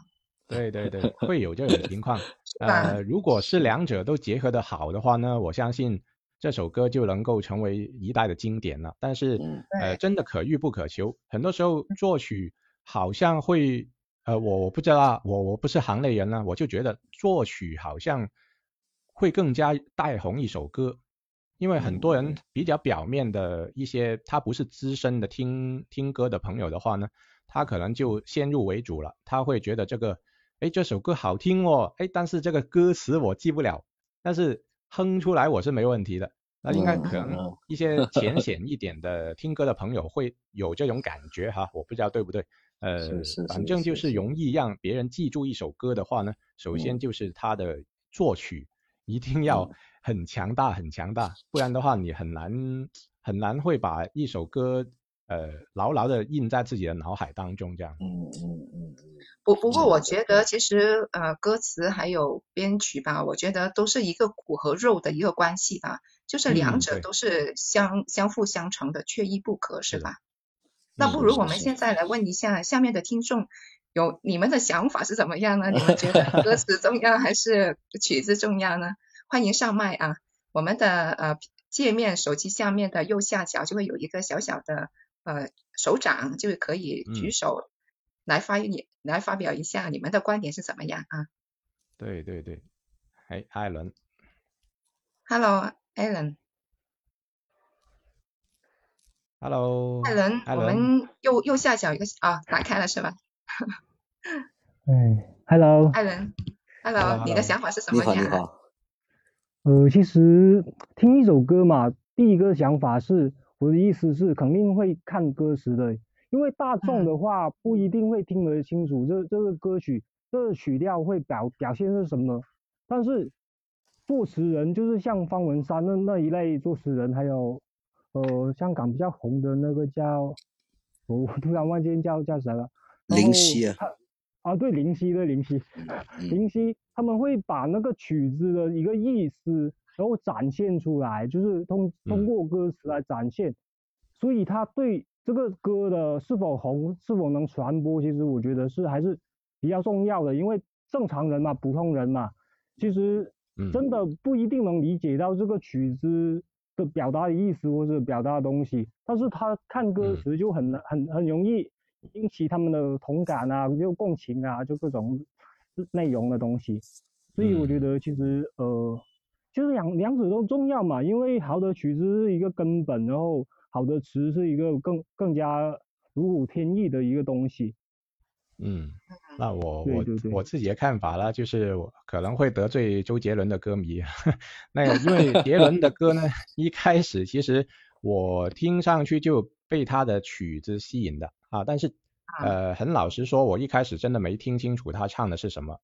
呃，直到后来他的咬字经过自己的一个注意改善之后呢，他是有有很大的进步。呃，那当然这个是他后面发展的一个情况了，但是。最早出道的时候呢，周杰伦的咬字是并不是太清楚的时候呢，我是关心他的曲风是更吸引我的一个地方这样啊，那所以我我比较坚持就是哎，可能一首歌当中就是那个曲子，对于一首歌的来说呢，可能比较更加重要的一个方面吧啊。嗯，艾伦喜欢哪一位歌手的歌呀？我吗？对啊。我喜欢的挺杂的。是吧？例如呢？就就就例如，例如你突突然叫我说，我说不出来，因为我我听歌我是每个人都会听一两首那，他们的出出名歌曲吧，就也没有固定一个人来喜欢，就没有特别喜欢的。如果说特别特别听得多的，那我们这一代人听的最多的肯定是陈奕迅了，因为周周对对对对周周边人都会在放。然后周杰伦的话，我们周边的就是喜欢的会很喜欢，讨厌的会很讨厌，就是嗯嗯一开始很多人都觉得他，对对对对对，就觉得呃说说话说不清楚，然后再再曲风又很很奇怪，但是他后期的话，他不是也调整了很多嘛，就也吸收了很多比较西方音乐的一些东西，然后他后面的作品也越来越高级了，可以这么说。是的，是的。呃，那么围绕到今天咱们的主题啊，就是香港乐坛什么时候能够再现辉煌？我刚才听到艾伦提到的名字陈奕迅，其实他也是，呃，我觉得他一个人扛着这个香港乐坛走了一段挺长的时间，因为好像后四大天王时代，呃，没有一个真正能够就香港乐坛的一个男歌手的标杆啊，但是陈奕迅可以说是近十几年以来。呃，比较让大家就是尤其内地的朋友都认识的一个香港的著名的男歌手了哈。那么其实以后的香港乐坛的话，还能不能再现像陈奕迅的这样的辉煌的人物呢？你觉得哈？要如何有机会可以实现这个重现辉煌的一个情况呢？是问我吗？对啊，这个问题会不会太难回答。也不是吧，因为现在我不听粤语歌的一个方面是觉得现在的歌曲，现在的作品很多歌曲就带来人的感受就感觉，嗯，不是不一听不知道是谁唱的，你知道吗？就是特色不明显，就啊，一听，女生，特别是女生女生的歌，就一听就感觉哎，好像又像那个人的风格，又像这个人的风格，就是来来去去就感觉是真的是差不多的。呃，嗯。男生歌手其实最近出名的也没有多少个，对，就嗯因为也也没有突太突太多的突破嘛，就是还是围绕前辈给的东西，然后就继续来拿来用，就嗯真正突破的人真的不是很多。嗯，谢谢最艾伦的近意见。对，对对对，嗯最近个人意见嘛，就最近听的粤语歌真的挺少的，是确实。嗯嗯。嗯，谢谢。那觉得觉得嗯如果这个就陈奕迅是我们这一代比较出色的一个男歌手了哈，那么嗯其实后面你觉得就有没有机会再出现另外一个陈奕迅这样 有点难哦，我觉得。啊？但是我嗯我我看好我看好的张敬轩好像都没有这个能力上。张敬轩，张嗯敬有很多方面的原因影响咯啊，那这个因为这这位就不方便讨论了啊，没有办法是的，是的，对，嗯都很大家都明白哈。可惜的嗯是，那么对，可惜了啊。呃，那么其实我真的今天请到阿白，我们请到阿白上来我们的节目，就是呃做一个总结性的发言，就是真的，您又觉得香港乐坛什么时候可以再现辉煌呢？啊，这样的时候，我还是回到之前的这个问题，就是作词作曲的这个问题啊。这个问题呢，也是我们上海歌歌迷以前一直讨讨嗯讨论的这个问题。呃，可以说是百分之七八十的歌迷都是认为歌词重要。我之前就说了，那么我看待这个问题呢，是从资源上来看待的。嗯嗯，作曲呢，因为我们都知道曲调哆来咪发嗦拉西，七个音符一个音节，是吧？古往今来的所有的音乐逃不出这七个音符。那么嗯我们就说一首歌吧，如果这一首歌的话，如果没有歌词的话，它还是在音乐的范畴之内，它还是一首纯音乐吧，对不对？嗯相反的，如果一首歌没有歌曲的、没有曲调的话，那它充其量就是一篇散文、一篇美文，和音乐没有任何关系。嗯啊，我们常用的字两三千字、三四千字，虽然说不是很多，但是用来写歌词的话，纵横捭阖，可以有很多的搭配。但是我要提醒大家的是，为什么我的观点是曲调重要呢？只有这个嗯七个音符。那么一首歌呢，会升调，会降调，是不是啊？那一首歌，呃，它升降的话不会超过三个音阶。如果超过三个音阶的话，超过的部分就和这首歌的呃主体部分感觉有一点，用现在的话来说，就是比较违和了。哎，就感觉这一段好像怎么这么高，这一段怎么这么低，好像选、会显得很突兀，和整首歌会有这么一段格格不入。这个就是乐理的道理，一首歌是不可以超、超过三个音阶的。那么三七二十一，也就是说，古往今来所有的歌曲都是在这个二十一个音符里面纵横捭阖排列组合，并且呢，它有一定的乐理的，不不是说这个音符之后可以接这个音符，也不是都是可以接的。所以说呢，我刚才就说了，从资源上面考虑的话，是做乐曲作曲这一首歌的曲调更珍贵啊。你相对三四千个常用字来说，这个二十一个音符，不管怎么选，我所以说我现现在很负责任的可以说这一句话：嗯最美妙的旋律，最好听的歌曲，已经差不多写完了。这个就是为什么我们听到有的时候会听到新的歌里面有一两句，哎，怎么和以前哪一首歌哪一句特别像，特别像？其实这个曲作者根本没有听过他之呃我之前听过的这首歌，只不过是巧合了。嗯，所以所以说的话呢，呃，我用我这个从资源方面去讨论这个论论点这个问题的话呢，能够说说服一大半的歌迷。你们两位现您的这个观点其实挺新颖的，因为也让我大开眼界，就是不是原来就是对对，你要从智走资源了上面去后面的考虑。对，智走了后面乐坛的发展，原来是这个曲调其实是好像已经资源耗尽的一个对，就感觉。就是这个嗯意思。嗯分球，你说对了，就就这个就是我之前的这一句话，所有最美好的乐章、华美的曲调，基本已经用完了，二十哦但是。但但是阿白，我又会觉得嗯那嗯其实你刚才说的就是音符上面那些，那其实还有变化的是，呃，例如节奏呀，又或者是乐器啊那些，它会都会可以变化的嘛。是啊，是这个是的，你你说的节奏，包括配乐的变变化，这个就是嗯我们现在所说的翻唱，对不对？哦对用现在嗯最新的编配方式去唱以前的老歌，这个就是翻嗯唱了。对不对？所以嗯我们现在可以看到，这个歌手致敬老歌手翻唱，那个歌手致敬老歌手翻翻唱他哪几首歌，其实都不是真正的想致敬，其实他是没有歌唱的。他觉得对以前的这首歌很好听，我拿来的嗯话，我买来版权之后，请谁谁谁重新编配一下，我用最新的编配方式来唱这首歌。原来嗯。是这样，因为最美其近自己名曰给我给我嗯。看到了一个视频呢，是关于阿嗯。信的一个接受的访问，提到的一个嗯。方面，就是为什么现在没有什么好歌出来呢？嗯。呃，阿信的观点就是太多的人在翻唱啊，那么为他们为什么要翻啊唱呢？如果说有好有好作品，能有这么多好歌让他们唱的话，他们是没有空翻唱的，没时间去翻唱，是不是？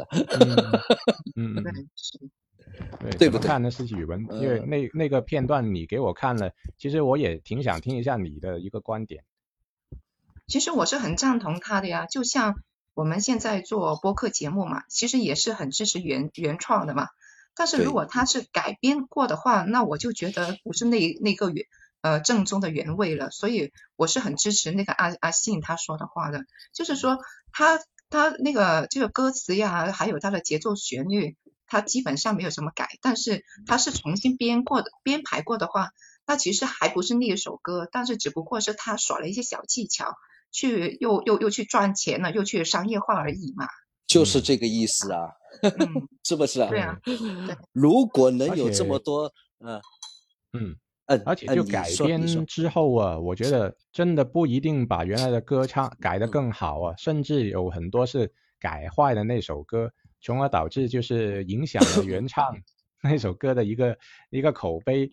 那我觉得就是挺遗憾的一个事情，所以我觉哦得改编不是不能改，但是真的要找更有水平的人去改编，这样的话才不要不会毁了一首歌啊。这样的，这样的。说到这个改编呢，我建议我们大家节目之后啊，去听哪一张碟呢？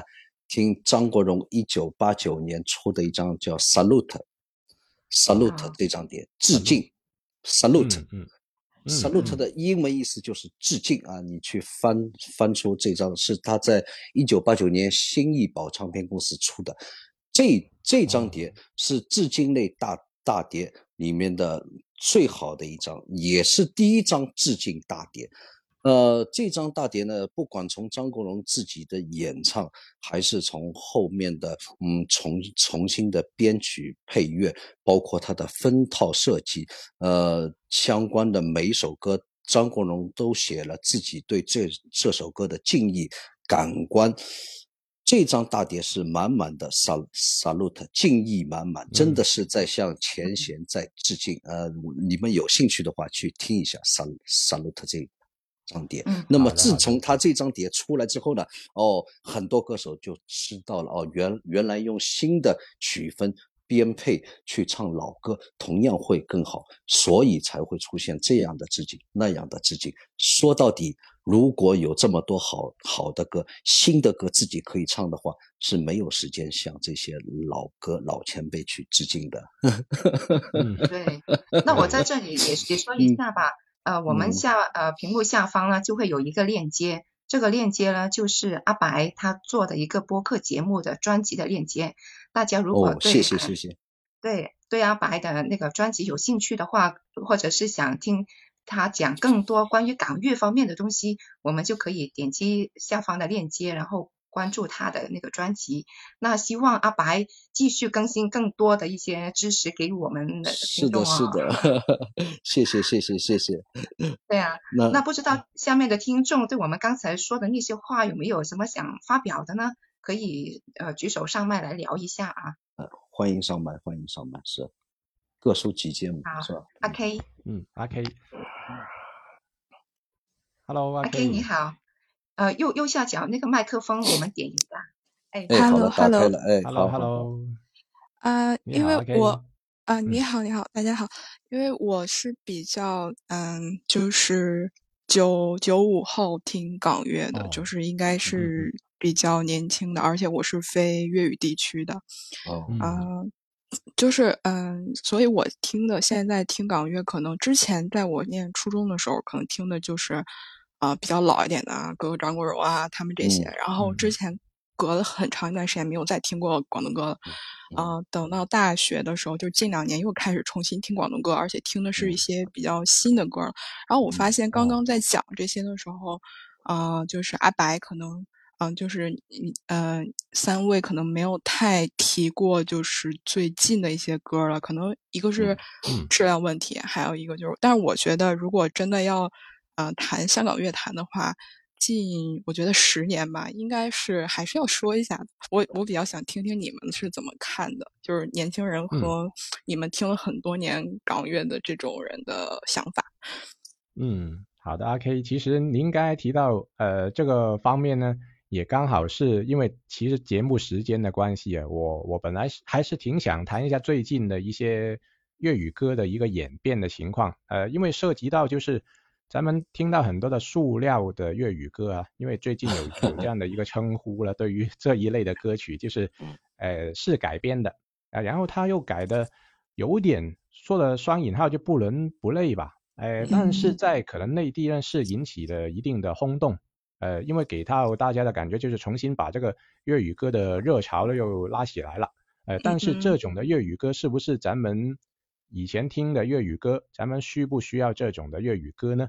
呃，会有这种那种的一个不同的意见。有的人觉得，正是因为这种虽然唱的不是很准确，但是又带有了一些新的元素的改编，重新让粤语歌流行了起来，这不是一个好事吗？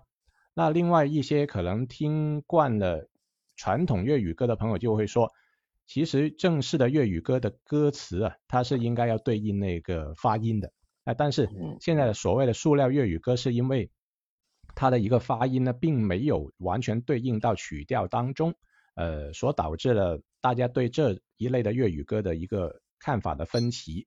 那我自己个人的看法呢，有也没有特别的反对。这这这一类的新的粤语呃流行歌，呃，但是其实我还是挺盼望能够出一些嗯更更加新的啊，但是也能够秉承以前的粤语歌的类型的那种歌曲。呃，如果真的有这种更广为流传的作品可以出来的话，其实我觉得作为一个老老的粤语歌迷是会挺欣慰。嗯，所以回应到阿 K 的这个说法，我是对。近几年的粤语歌呢，其实是有点失望的。我不知道您提到的这个近期的粤语歌是是否包含这个塑料型的这个粤语歌呢？啊，我首先觉得，我觉得不包括这些，因为我没有听过这些歌。是的。嗯嗯。啊，我我说的是，就是近两年香港其实办了不少的选秀的节目，呃，包括声梦的一些，我不知道你有没有看那些。呃，然后包括去年的话，香港有一个比较火的偶像团体叫 Mira，就是最新的，嗯，呃，是一个唱跳的偶像团体，然后就是在香港占据了香港一年的那种超强的流量吧，基本上香港就是那种广告牌都是他们。但是，呃，但是但是很明显，这跟原来我们对港乐的那种呃热潮是不一样的。就是你很明显他们的，嗯，就是大家还是会有意见的，觉得呃名气和他们的实力其实是并不是那么匹配的。但是，是吧？对，是的，但是大家又觉得。哦，好像很最近几年很多年也没有出现过这样的热潮，就是这个组合的出现，让香港人更多的呃重把一些人重新拉回到去听关注到呃本地歌曲，就是听粤语歌这个这个事情上，尤其是年轻的这一代，所以大家就觉得或许又是一件好事儿。嗯，对，阿 K 你提到的一个很重要的元素就是年轻的一代，呃，他们。我觉得可能听我们那个年代的粤语歌呢，会显得比较的老饼，就是 这老饼啊，比较的老气了哈。那可能他们会不太愿意再听一些呃以前那个年代的粤语歌，那他们可能选择就是像您说的新生代去演绎的一些作品。那么如果他们新生代哎喜欢这一类的一个潮流的作品，其实我觉得也是一种好事啊，因为毕竟。这这种的传承不一定要一脉相承，但是至少能够让这个香港乐坛可以得以重新有一个发展的机会嘛？呃，是的，但是因为还出现了一个问题，就是因为他们是一个偶像团体，就是我觉得会有像啊韩国也好，内地现在这种流量明星的这种问题，很明显他们的出现会挤压了一些原来呃实力派。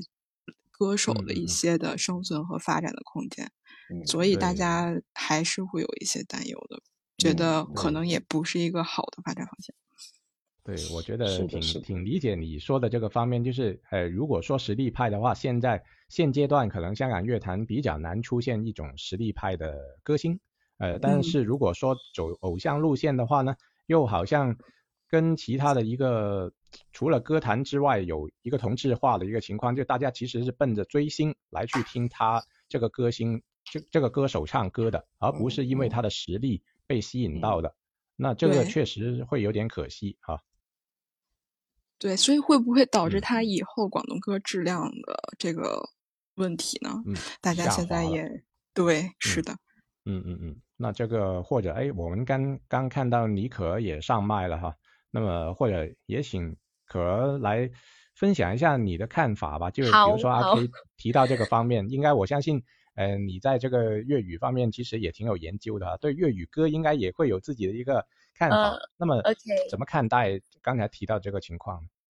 我我今天有看到语文老师发这个 room 的时候，我还蛮期待，但是因为要刚核酸，所以就那么晚才进来，然后听到后面这部分，然后很好久不见，超峰老师。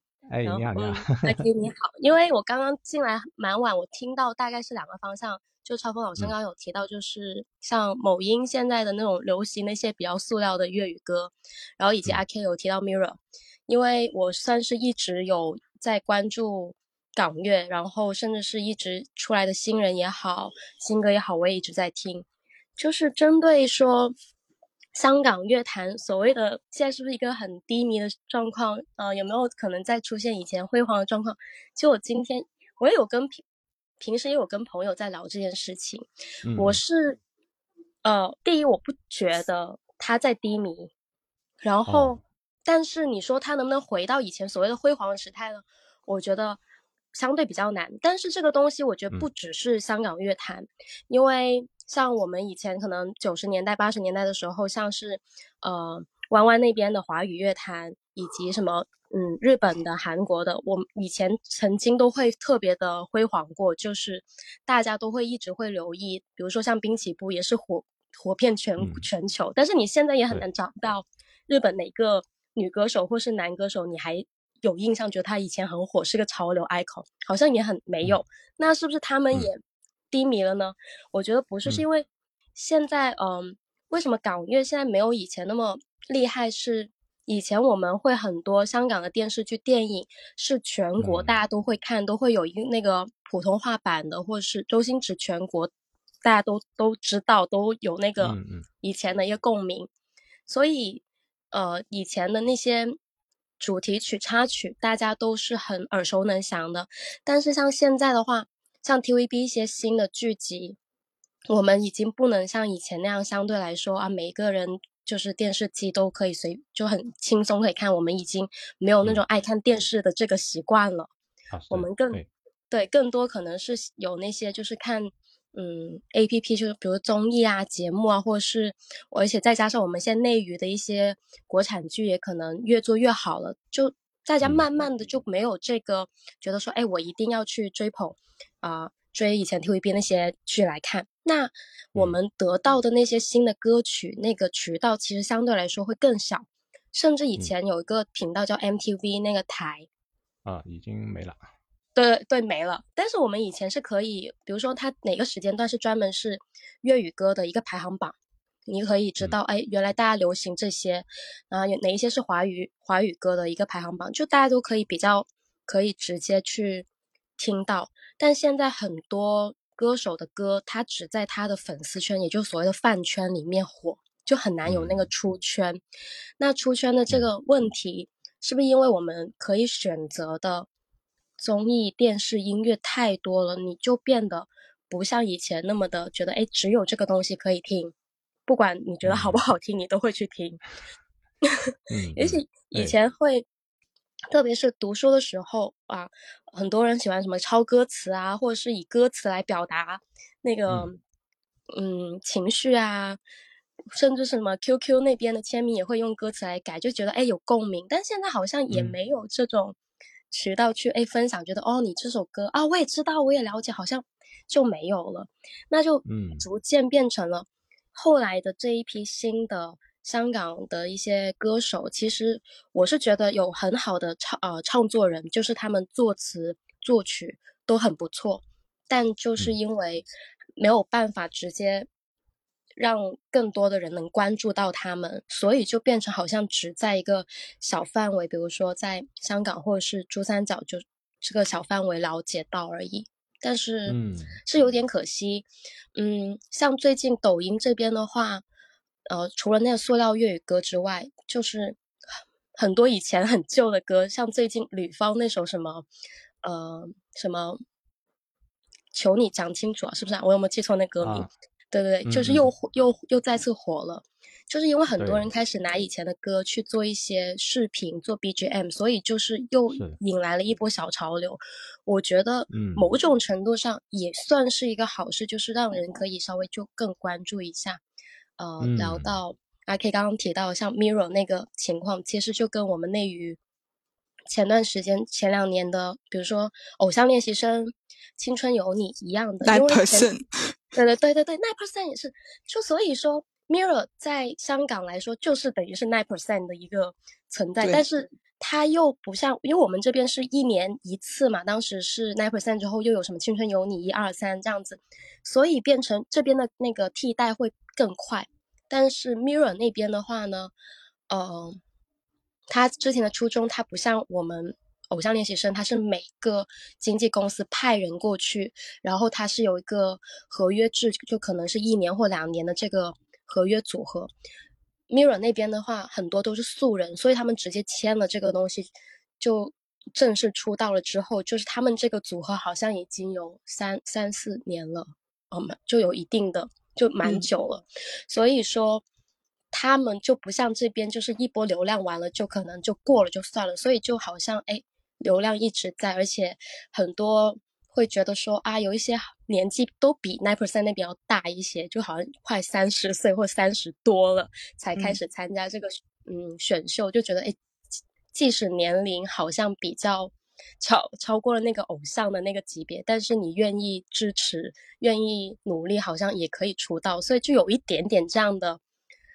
嗯，影响嘛，影响这样，所以就火起来了。也确实，很多人就是无论你什么地铁站啊，各种啊，麦当劳都能看到他们广告，所以就形成了有一班就是支持他们的人，也有一些就觉得说，嗯，就是流量明星嘛，又有小年轻，觉得也不怎么样。因为我没有看全民造星，我只是知道有这个组合，呃，我也知道他们。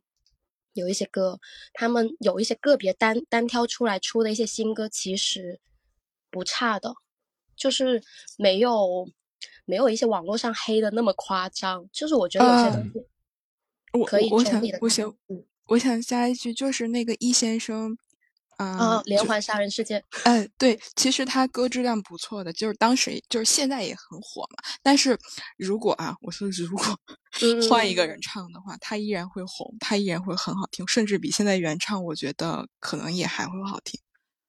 嗯，因为它其实词曲都不差，就是有些单独拎出来，其实也都 OK。他们单唱是的，是的，也就算是他现在就是原唱来唱，也也 OK，但是没有说到那么的糟糕了。我觉得，就是有一些就是很有点太黑，就是等于说我们一提到那 percent 啊，就蔡某坤啊就很差很差，但其实他也没有那么差，只是大家就觉得说他一下子火火成这个样子，好像有点德不配位吧。呃，就是我的意思，就觉得易先生这首歌，就像你说的，以他为例的话，他的班底无论是他的词啊、曲啊啊，就是他的各种制作，他本身就是一个很有很高质量的一个作品了。然后，至于请，就是那个那他叫啥来着？我忘了他叫什么了。就就那个他那个语啊，对吕杰安，请他来唱伊的，请他来唱的话，嗯。你觉得就是可能是合格作品，但不至于是百满分作品。对，就就我觉得，就如果换一个呃，如果有实力派的歌手来接手这首歌的话，可能会我觉得会更好，就是更配这个歌曲。但是现在这个歌曲、呃、歌来呃是来配它，然后嗯、呃、嗯就这样火了。就是这个歌它本来就会火，无论谁来唱这首歌，它就会火。嗯，所以嗯以。可能也需要，就是比如说，呃，词曲的人也需要他的名字，就也有可能啦，就是或者是公司也会有这样的原因，就是也需要多方面的合作。因为后面有一首歌是 AGA，就是江海佳，哦、呃，嗯嗯，对，他是直接跟，嗯，哎，完了，我也忘了那个名字，就是 I Know 那首歌。嗯他是跟 Mirror 的那个 C 位一起去唱，对对，我突然忘了他叫什么。其实两位刚才讨论的，因为我确实没有关注最近的一个香港乐坛的情况啊，但是、嗯、呃，我是我是有这种感觉，就是并不是说香港乐坛已经不再辉煌，只是相对在我们这些老人当中呢，会会觉得哎、嗯，好像没有以前的那种火爆了，但是并不意味着他在。这个香港的影响力啊，或者在其他地区的影响力就减弱了，只是我们可能没并没有关注到而已啊。那所以并不是说这个香港乐坛就已经陷入了一个呃很低迷的局面，只是看呃从哪一种角度去看待这个情况吧。如果要把它呃回到这个四大天王那个时期，可能所谓的就是万人空巷的一个支持啊，这种难度就会真的会大。但是我觉得有，呃，说小众一点的话，小众也有小众的乐趣，又或者它的影响力没有那么大，也有他们就是属于他们的歌迷的自己的一个乐趣的，这样去说吧，应该可以这样去解答。嗯嗯、呃，我觉得如果这样看待的话呢，可能它的一个辉煌并不需要，呃，一定要怎么样去形成，做什么的动作才能够重现这个辉煌，而是其实它维持这种生态。我觉得已经是一个挺不错的一个选择了，不知道可不可以这样去看待目前的这个香港乐坛？嗯，我觉得就是，呃，像刚刚超峰老师有说，就是可能回不去，就是不论是港乐还是说以以前的华语乐坛，你现在看现在的乐坛也没有像以前当时所谓的周杰伦那一期或者是更早期那么的厉害，但是我就觉得可以。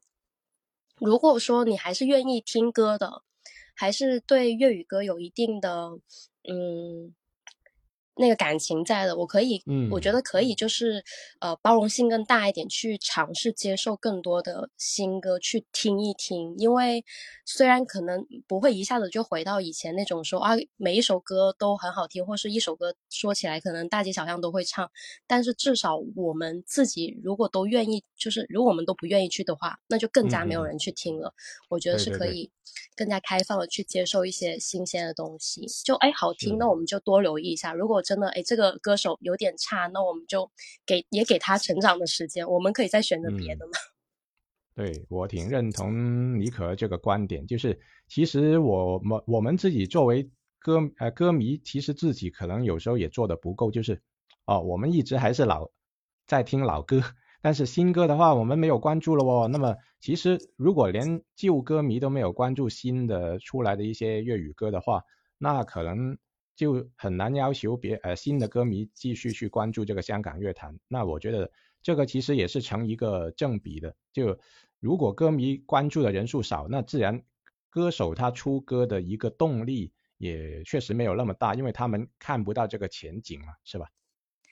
对，而且而且我觉得很很好的一点就是在广州有一个嗯公益的组织，就是那种 busking，叫港粤讲港，应该是这样，但我不用广东话念，它就是一个呃会。定期去在广州或者是在周边城市，然后做一个那种免费的 busking，然后他也不是唱，只是说有一个领唱，然后底下会提呃公众号上会提前发布他这个活动的时间，然后每一期会有一个主题，啊，然后大家可以去那儿预约，嗯，每次就是大家会一起大合唱那样子，就是全都是大。啊，百分之九十九都是广东歌。哦，原来是这样。对，就是从从这个民间的角度来说，其实也有相应的团体还有活动去去维持这个港乐的一个热度，是吧？对，而且这而且这个发起人也好，还是参与这个活动的人好，应该都是比较年轻，就是年轻人居多了。呃，大家都是很努力的在支持粤歌，我觉得是很好的。嗯，对。那么这个其实也是作为咱们呃振兴这个香港乐坛啊，或者是粤语歌坛的一个呃小小的一个自己的支持吧。那么其实说到这个可能概念更大的话，呃就是咱们粤语的一个载体，它能不能更广泛的影响到大家的生活呢？啊，那像李可刚才说的，就是咱们可能近几年很难再听到一些呃或者看到一些香港的电视剧。呃，如果咱们都没有关注这个香港电视剧，又很少会关注到这些剧所带出来的一些主题曲，那么自然而然，这个香港的音乐呢，可能就不一定再出现在我们这个呃眼前，那么从而导出导致这个关注度受到一个影响的一个比较大的原因。那么我们现在这个娱乐的方式实在是 太多太多了哈，呃，有没有机会就通过？更多的一个娱乐的方式，也把这个香港的音乐渗入到这个当中。那么，如果能够做得到，我觉得还是挺有机会，就是慢慢把这种新的香港音乐呢，可以影响到更多的人，这样。嗯，对，而且啊，我我我想说一下，就是我现在对香港乐歌坛的一个感受，现在感受就是。有一些比较稍微早一点的，嗯，就出名早一点的，出道早一点的一些，比如说克勤啊这种，啊，包括校长啊，啊，容祖儿啊，啊，还有那个谁，千华，就是杨千嬅，他们就是一批之前比较，嗯，有实力的一些歌手，现在很多都北上发展嘛，就是回内地发展，然后参加一些。节目啊、综艺啊之类的，然后现在香港感觉本地比较活跃的都是一些，比如去年啊，很明显新生代很多，呃，然后还有就是，嗯，就你就看不到这些人的身影啊，包括去年陈奕迅一年感觉也很沉寂。嗯，就除了他自己会公益的去。演唱一些作品啊，在红馆啊，去为香港人打气啊，等等。对，那这些场合他会有出现之外呢，你说到一些节目或者是商业性的一些演出呢，其实他就并没有，并没有去走这个穴啊，反而反而如果说的另一个方面嘛，某音不是又让这个陶大宇 走红了吗？那他那个倒转地球，对对对对对，对，会更具那个娱乐性。呃，但是他也是一个粤语歌的一个演绎啊，当然他并不是唱自己的歌了哈，呃，但是我觉得这个，你说从一个侧面来说，他也是在为香港乐坛打 call 了啊，我觉得不一定是坏事。尽管有有人可能批评，哎呀，在这个这样的一个场合他都去唱，可能他自己红了，但而且那首歌也红了，但是对香港的乐坛又带来了什么呢？啊，那这个可能是一个不同角度的一个观点看法了哈。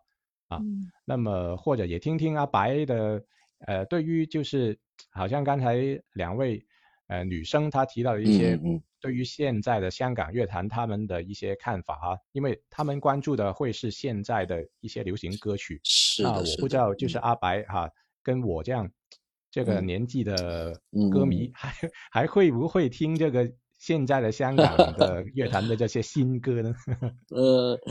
呃，是啊，是啊，呃，不管怎么说，呃，目前还有人关注港乐的话，毕竟还是好事嘛，是吧？呃，不管什么歌，嗯，都都会有不同年龄的、不同年龄层次的人，或者说我喜欢，我不，我不喜欢。那么还是这句话，只要有人关注的话。就会有希望嘛，是吧？但是对我来说呢，我新歌的话呢，听的比较少。我我之前也说了，九二九九二九三之后就不太听歌了。但是呢，就是呃，有什么好歌的话，一直关注着，在歌歌友里面有一些小。小朋友他们会介绍我听，哎，你听这一首歌，呃，听那一首歌，呃，嗯，听下来呢，好像没有以前老港乐的味道了哦，呃，有可能时时代在发在发展吧，包包括后期的一些呃蓝奕邦啊、侧田啊，还有谁啊，林林奕匡是吧？啊，他们应该都都是说是创作型的歌手啊。好像我印象比较深的是林奕匡，好像是二零一五年年终奖奖项港乐奖项最多获得者？嗯，对他的一首歌是哪一首歌？有人共鸣，呃，非常有印象。这这首歌呢，我觉得词曲高度都达到了一定的高度，呃，比较复古温暖的一首。其他的好像唱作是唱作，但是。嗯，难以为继啊！这个几年的话都没有什么声音了。嗯，在我看来，能够独撑大旗的只有陈奕迅、张敬轩嘛，也是比较可惜的一个，是吧？嗯，呃，怎么说呢？嗯，给我的感觉就像之前哪一位呃说的一样的，呃，你不要说香港，你包括日韩、欧美啊，全球的音乐都是在走下坡路。欧欧美这里也是嘛，再再也找不出类似卡朋特、惠特利·赫斯顿，呃，嗯，这样这样的人了，好像很长时间没有过了，已经是不是？嗯，呃，对，像 Maria Carey 啊，什么，已经是觉得已经十五六年没有出来过这种人了。那么这个全球音乐怎么会这样呢？那么还还是我之前提到的这个东西，它曲子用完了，好听的歌偶尔也会有，但是就不像以前这么大面积的。为什么我到后来越来越不听歌了呢？不管是什么地方歌，我都不太听了，因为我呃，我和以前相比呢，就是一个成本的问题。什么叫成本的问题呢？我花时间同样听一张碟，一张碟是十首歌，是吧？哎。打一个比方，四十五分钟、五十分钟听完之后，能够听到五六首好歌。那现在的新歌呢？我听一上午、听一天、听两天，都挑不出一首好歌。这样的情况呢，同样发生在香港选美上面。阿芬，你呃，我不知道各位是不是清楚啊？真曾志伟他是每一年的评委，选美的评委啊。他在前两年就说说过一句话：以前选美选港姐很难，为什么难？因为都很漂亮。嗯，现在选港姐呢也很难，为什么难呢？因为一个比一个难看。他后来就问了一句：可以不选吗？呃，不能不选啊，你一定要选一个。是吧？那么，那么就是像十大中文金曲一样的，以前的十大中文金曲多多红多红火啊！到了那个，嗯，当时我们是不能看直播的，只有呃有海海外关系的同学，有亲戚从香港或者什么地方寄录像带回来看。哦，今年的十大中文金曲开始了，我们是看录像带的。那么，呃，十大中文金曲好像香港十大中文金曲这两年好像停掉了，不评了，是吧？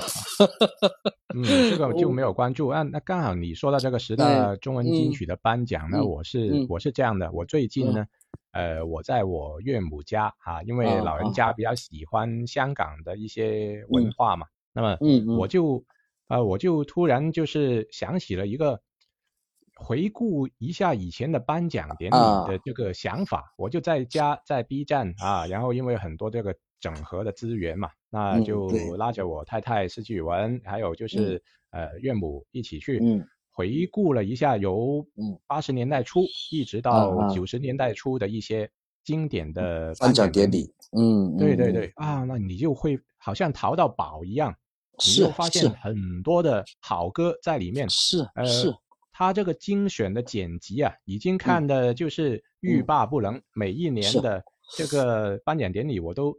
呃，他就用十分钟去总结，哎，我觉得这这个刚好，我就一下子可以看十届的 颁奖典礼。是吧？他他的歌曲真的是现在好像我们这些老饼就觉得现在的歌没有办法跟当年的歌去媲美。没有，这个是比较主观的一个观点了哈。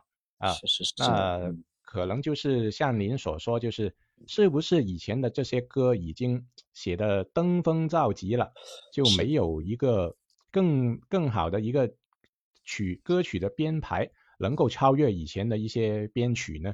那我觉得确实有这个可能性存在。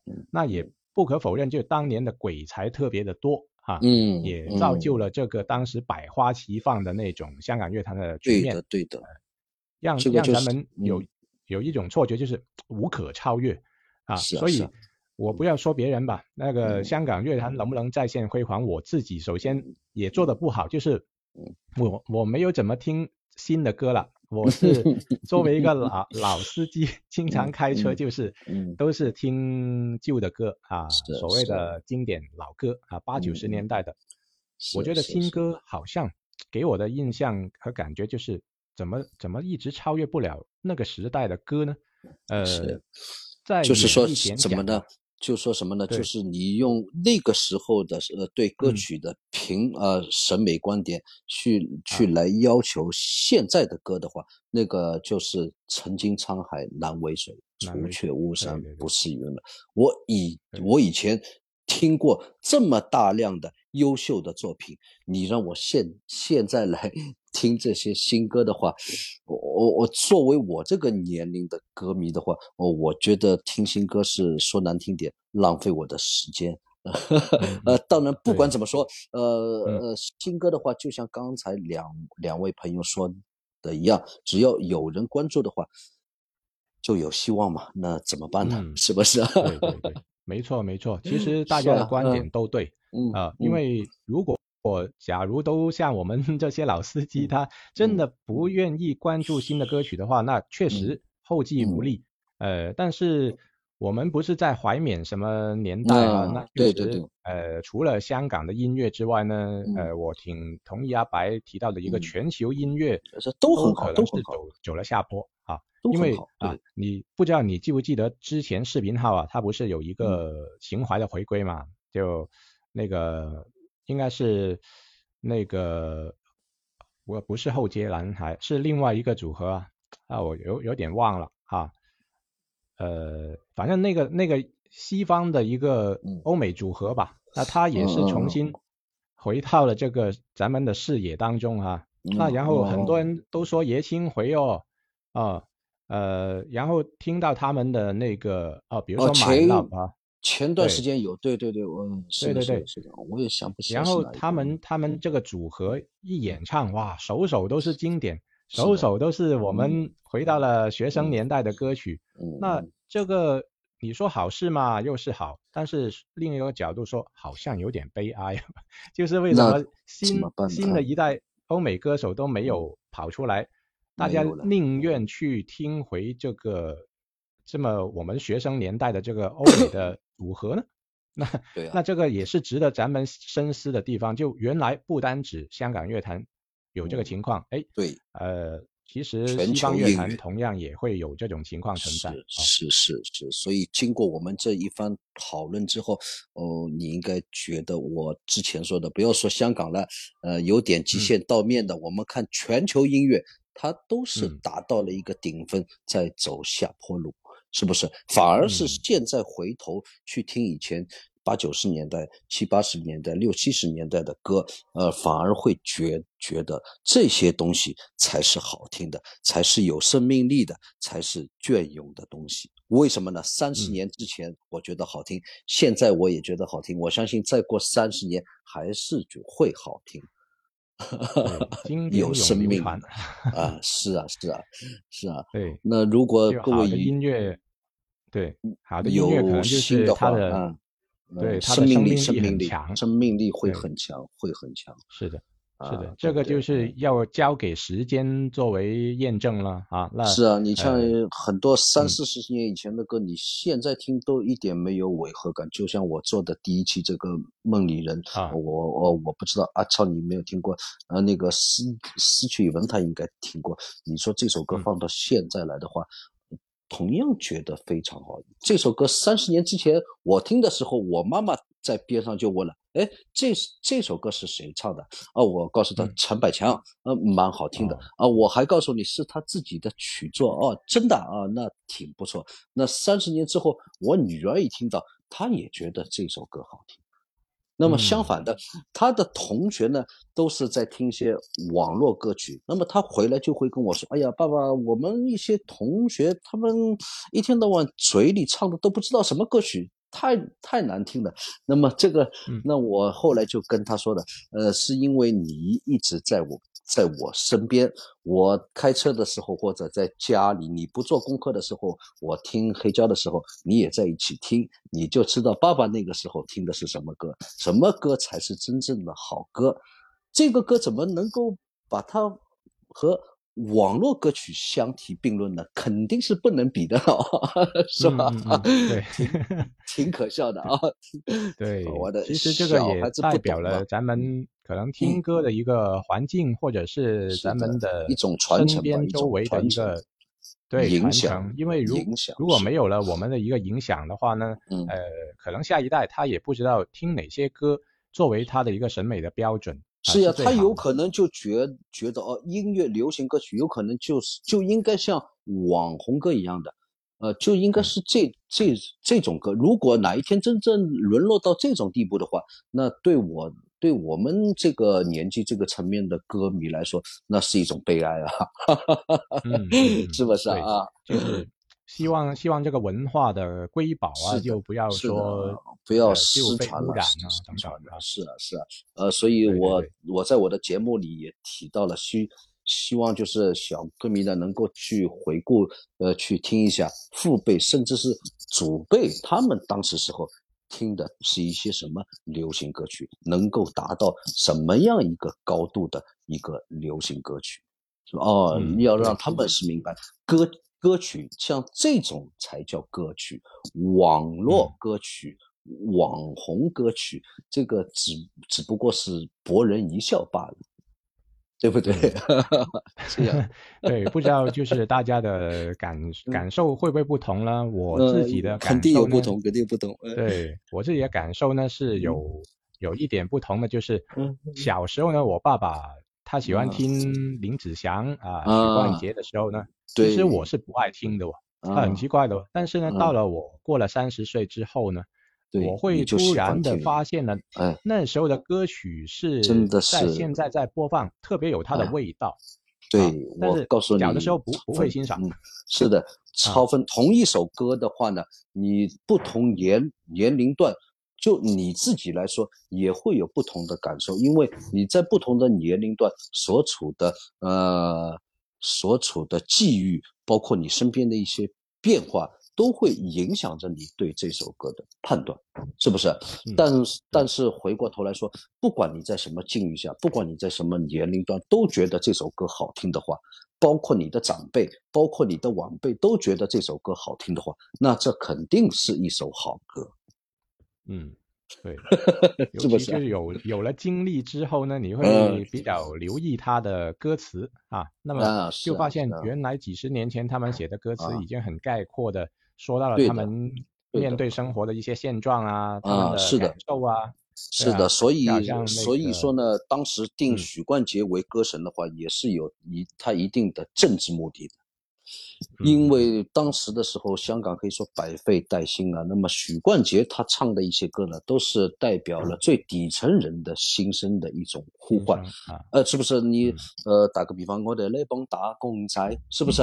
嗯嗯啊，都是最底层的。那么作为香港政府来说呢，他是希望最底层的劳苦大众啊、呃有这么一个人为你们发声音，你们响应他的号召，呃，嗯，我们我们一起努力把香港建设的更好，它是有这么一层的政治目的的嗯嗯。啊，这样的是，好吧？嗯，那么政治方面我们就不谈了哈，因为对对对比较单纯的说一下，就是音乐方面呢哈，那确实的确呃，它反映出来呃，对那个歌词呢，呃，我印象很深的就是，比如说您刚才提到的，就是呃，我哋一般打工仔啦哈，嗯嗯嗯，还有就是比如说加价热潮啦嗯啊，就是啊你会发现三十年前、四十年前他唱的东西放到现嗯在还是一样的一个社会的情景哦。嗯，啊是就是我们真的不同样可以用这个歌来励来励志对抗疫情，对不对？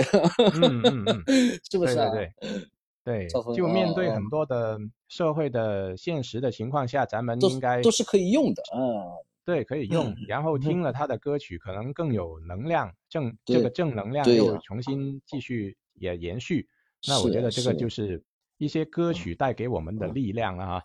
呃，无论这个香港乐坛呃现嗯。在如何，但是有当初的这个辉煌的时期，呃，嗯咱们。的歌曲是正所谓经典永流传嘛，那什么时候嗯听。都不过时的，其实都能够给到我们呃鼓舞的作用。那这个就是咱们听一些呃现在流行的粤语歌或者已经过时的粤语歌都好嗯，带给我们的一个很深刻的一个感受啊。那么今天的。的这个呃节目时间也差不多呃进行了两个小时了哈，呃、非常的 感谢阿白啊在作为我们的嘉宾啊，在我们的节目当中呃嗯。就输出了很多很有价值的观点啊啊，再 次谢感谢谢谢阿白。谢谢谢谢谢谢啊，，也感谢呃，在各位的听众啊，坚持了这么长的一个时间来、收听我们的节目啦。哎对对对对对，包括就是有上麦的艾伦啦，啊，还有嗯呃刚才的妮可啦，还有阿 K 啦，啊啊，还有楼下的李明、光光啊，还有袁丽可可、米雪莎莉啊，还有听友这个数字的听友二十五哈，那呃感谢你们的一路支持，呃，咱们以后再找一个时间吧，就专门就音乐方面呃继续再去探讨讨一下。继续探讨，啊，对是的对对，因为是的是的。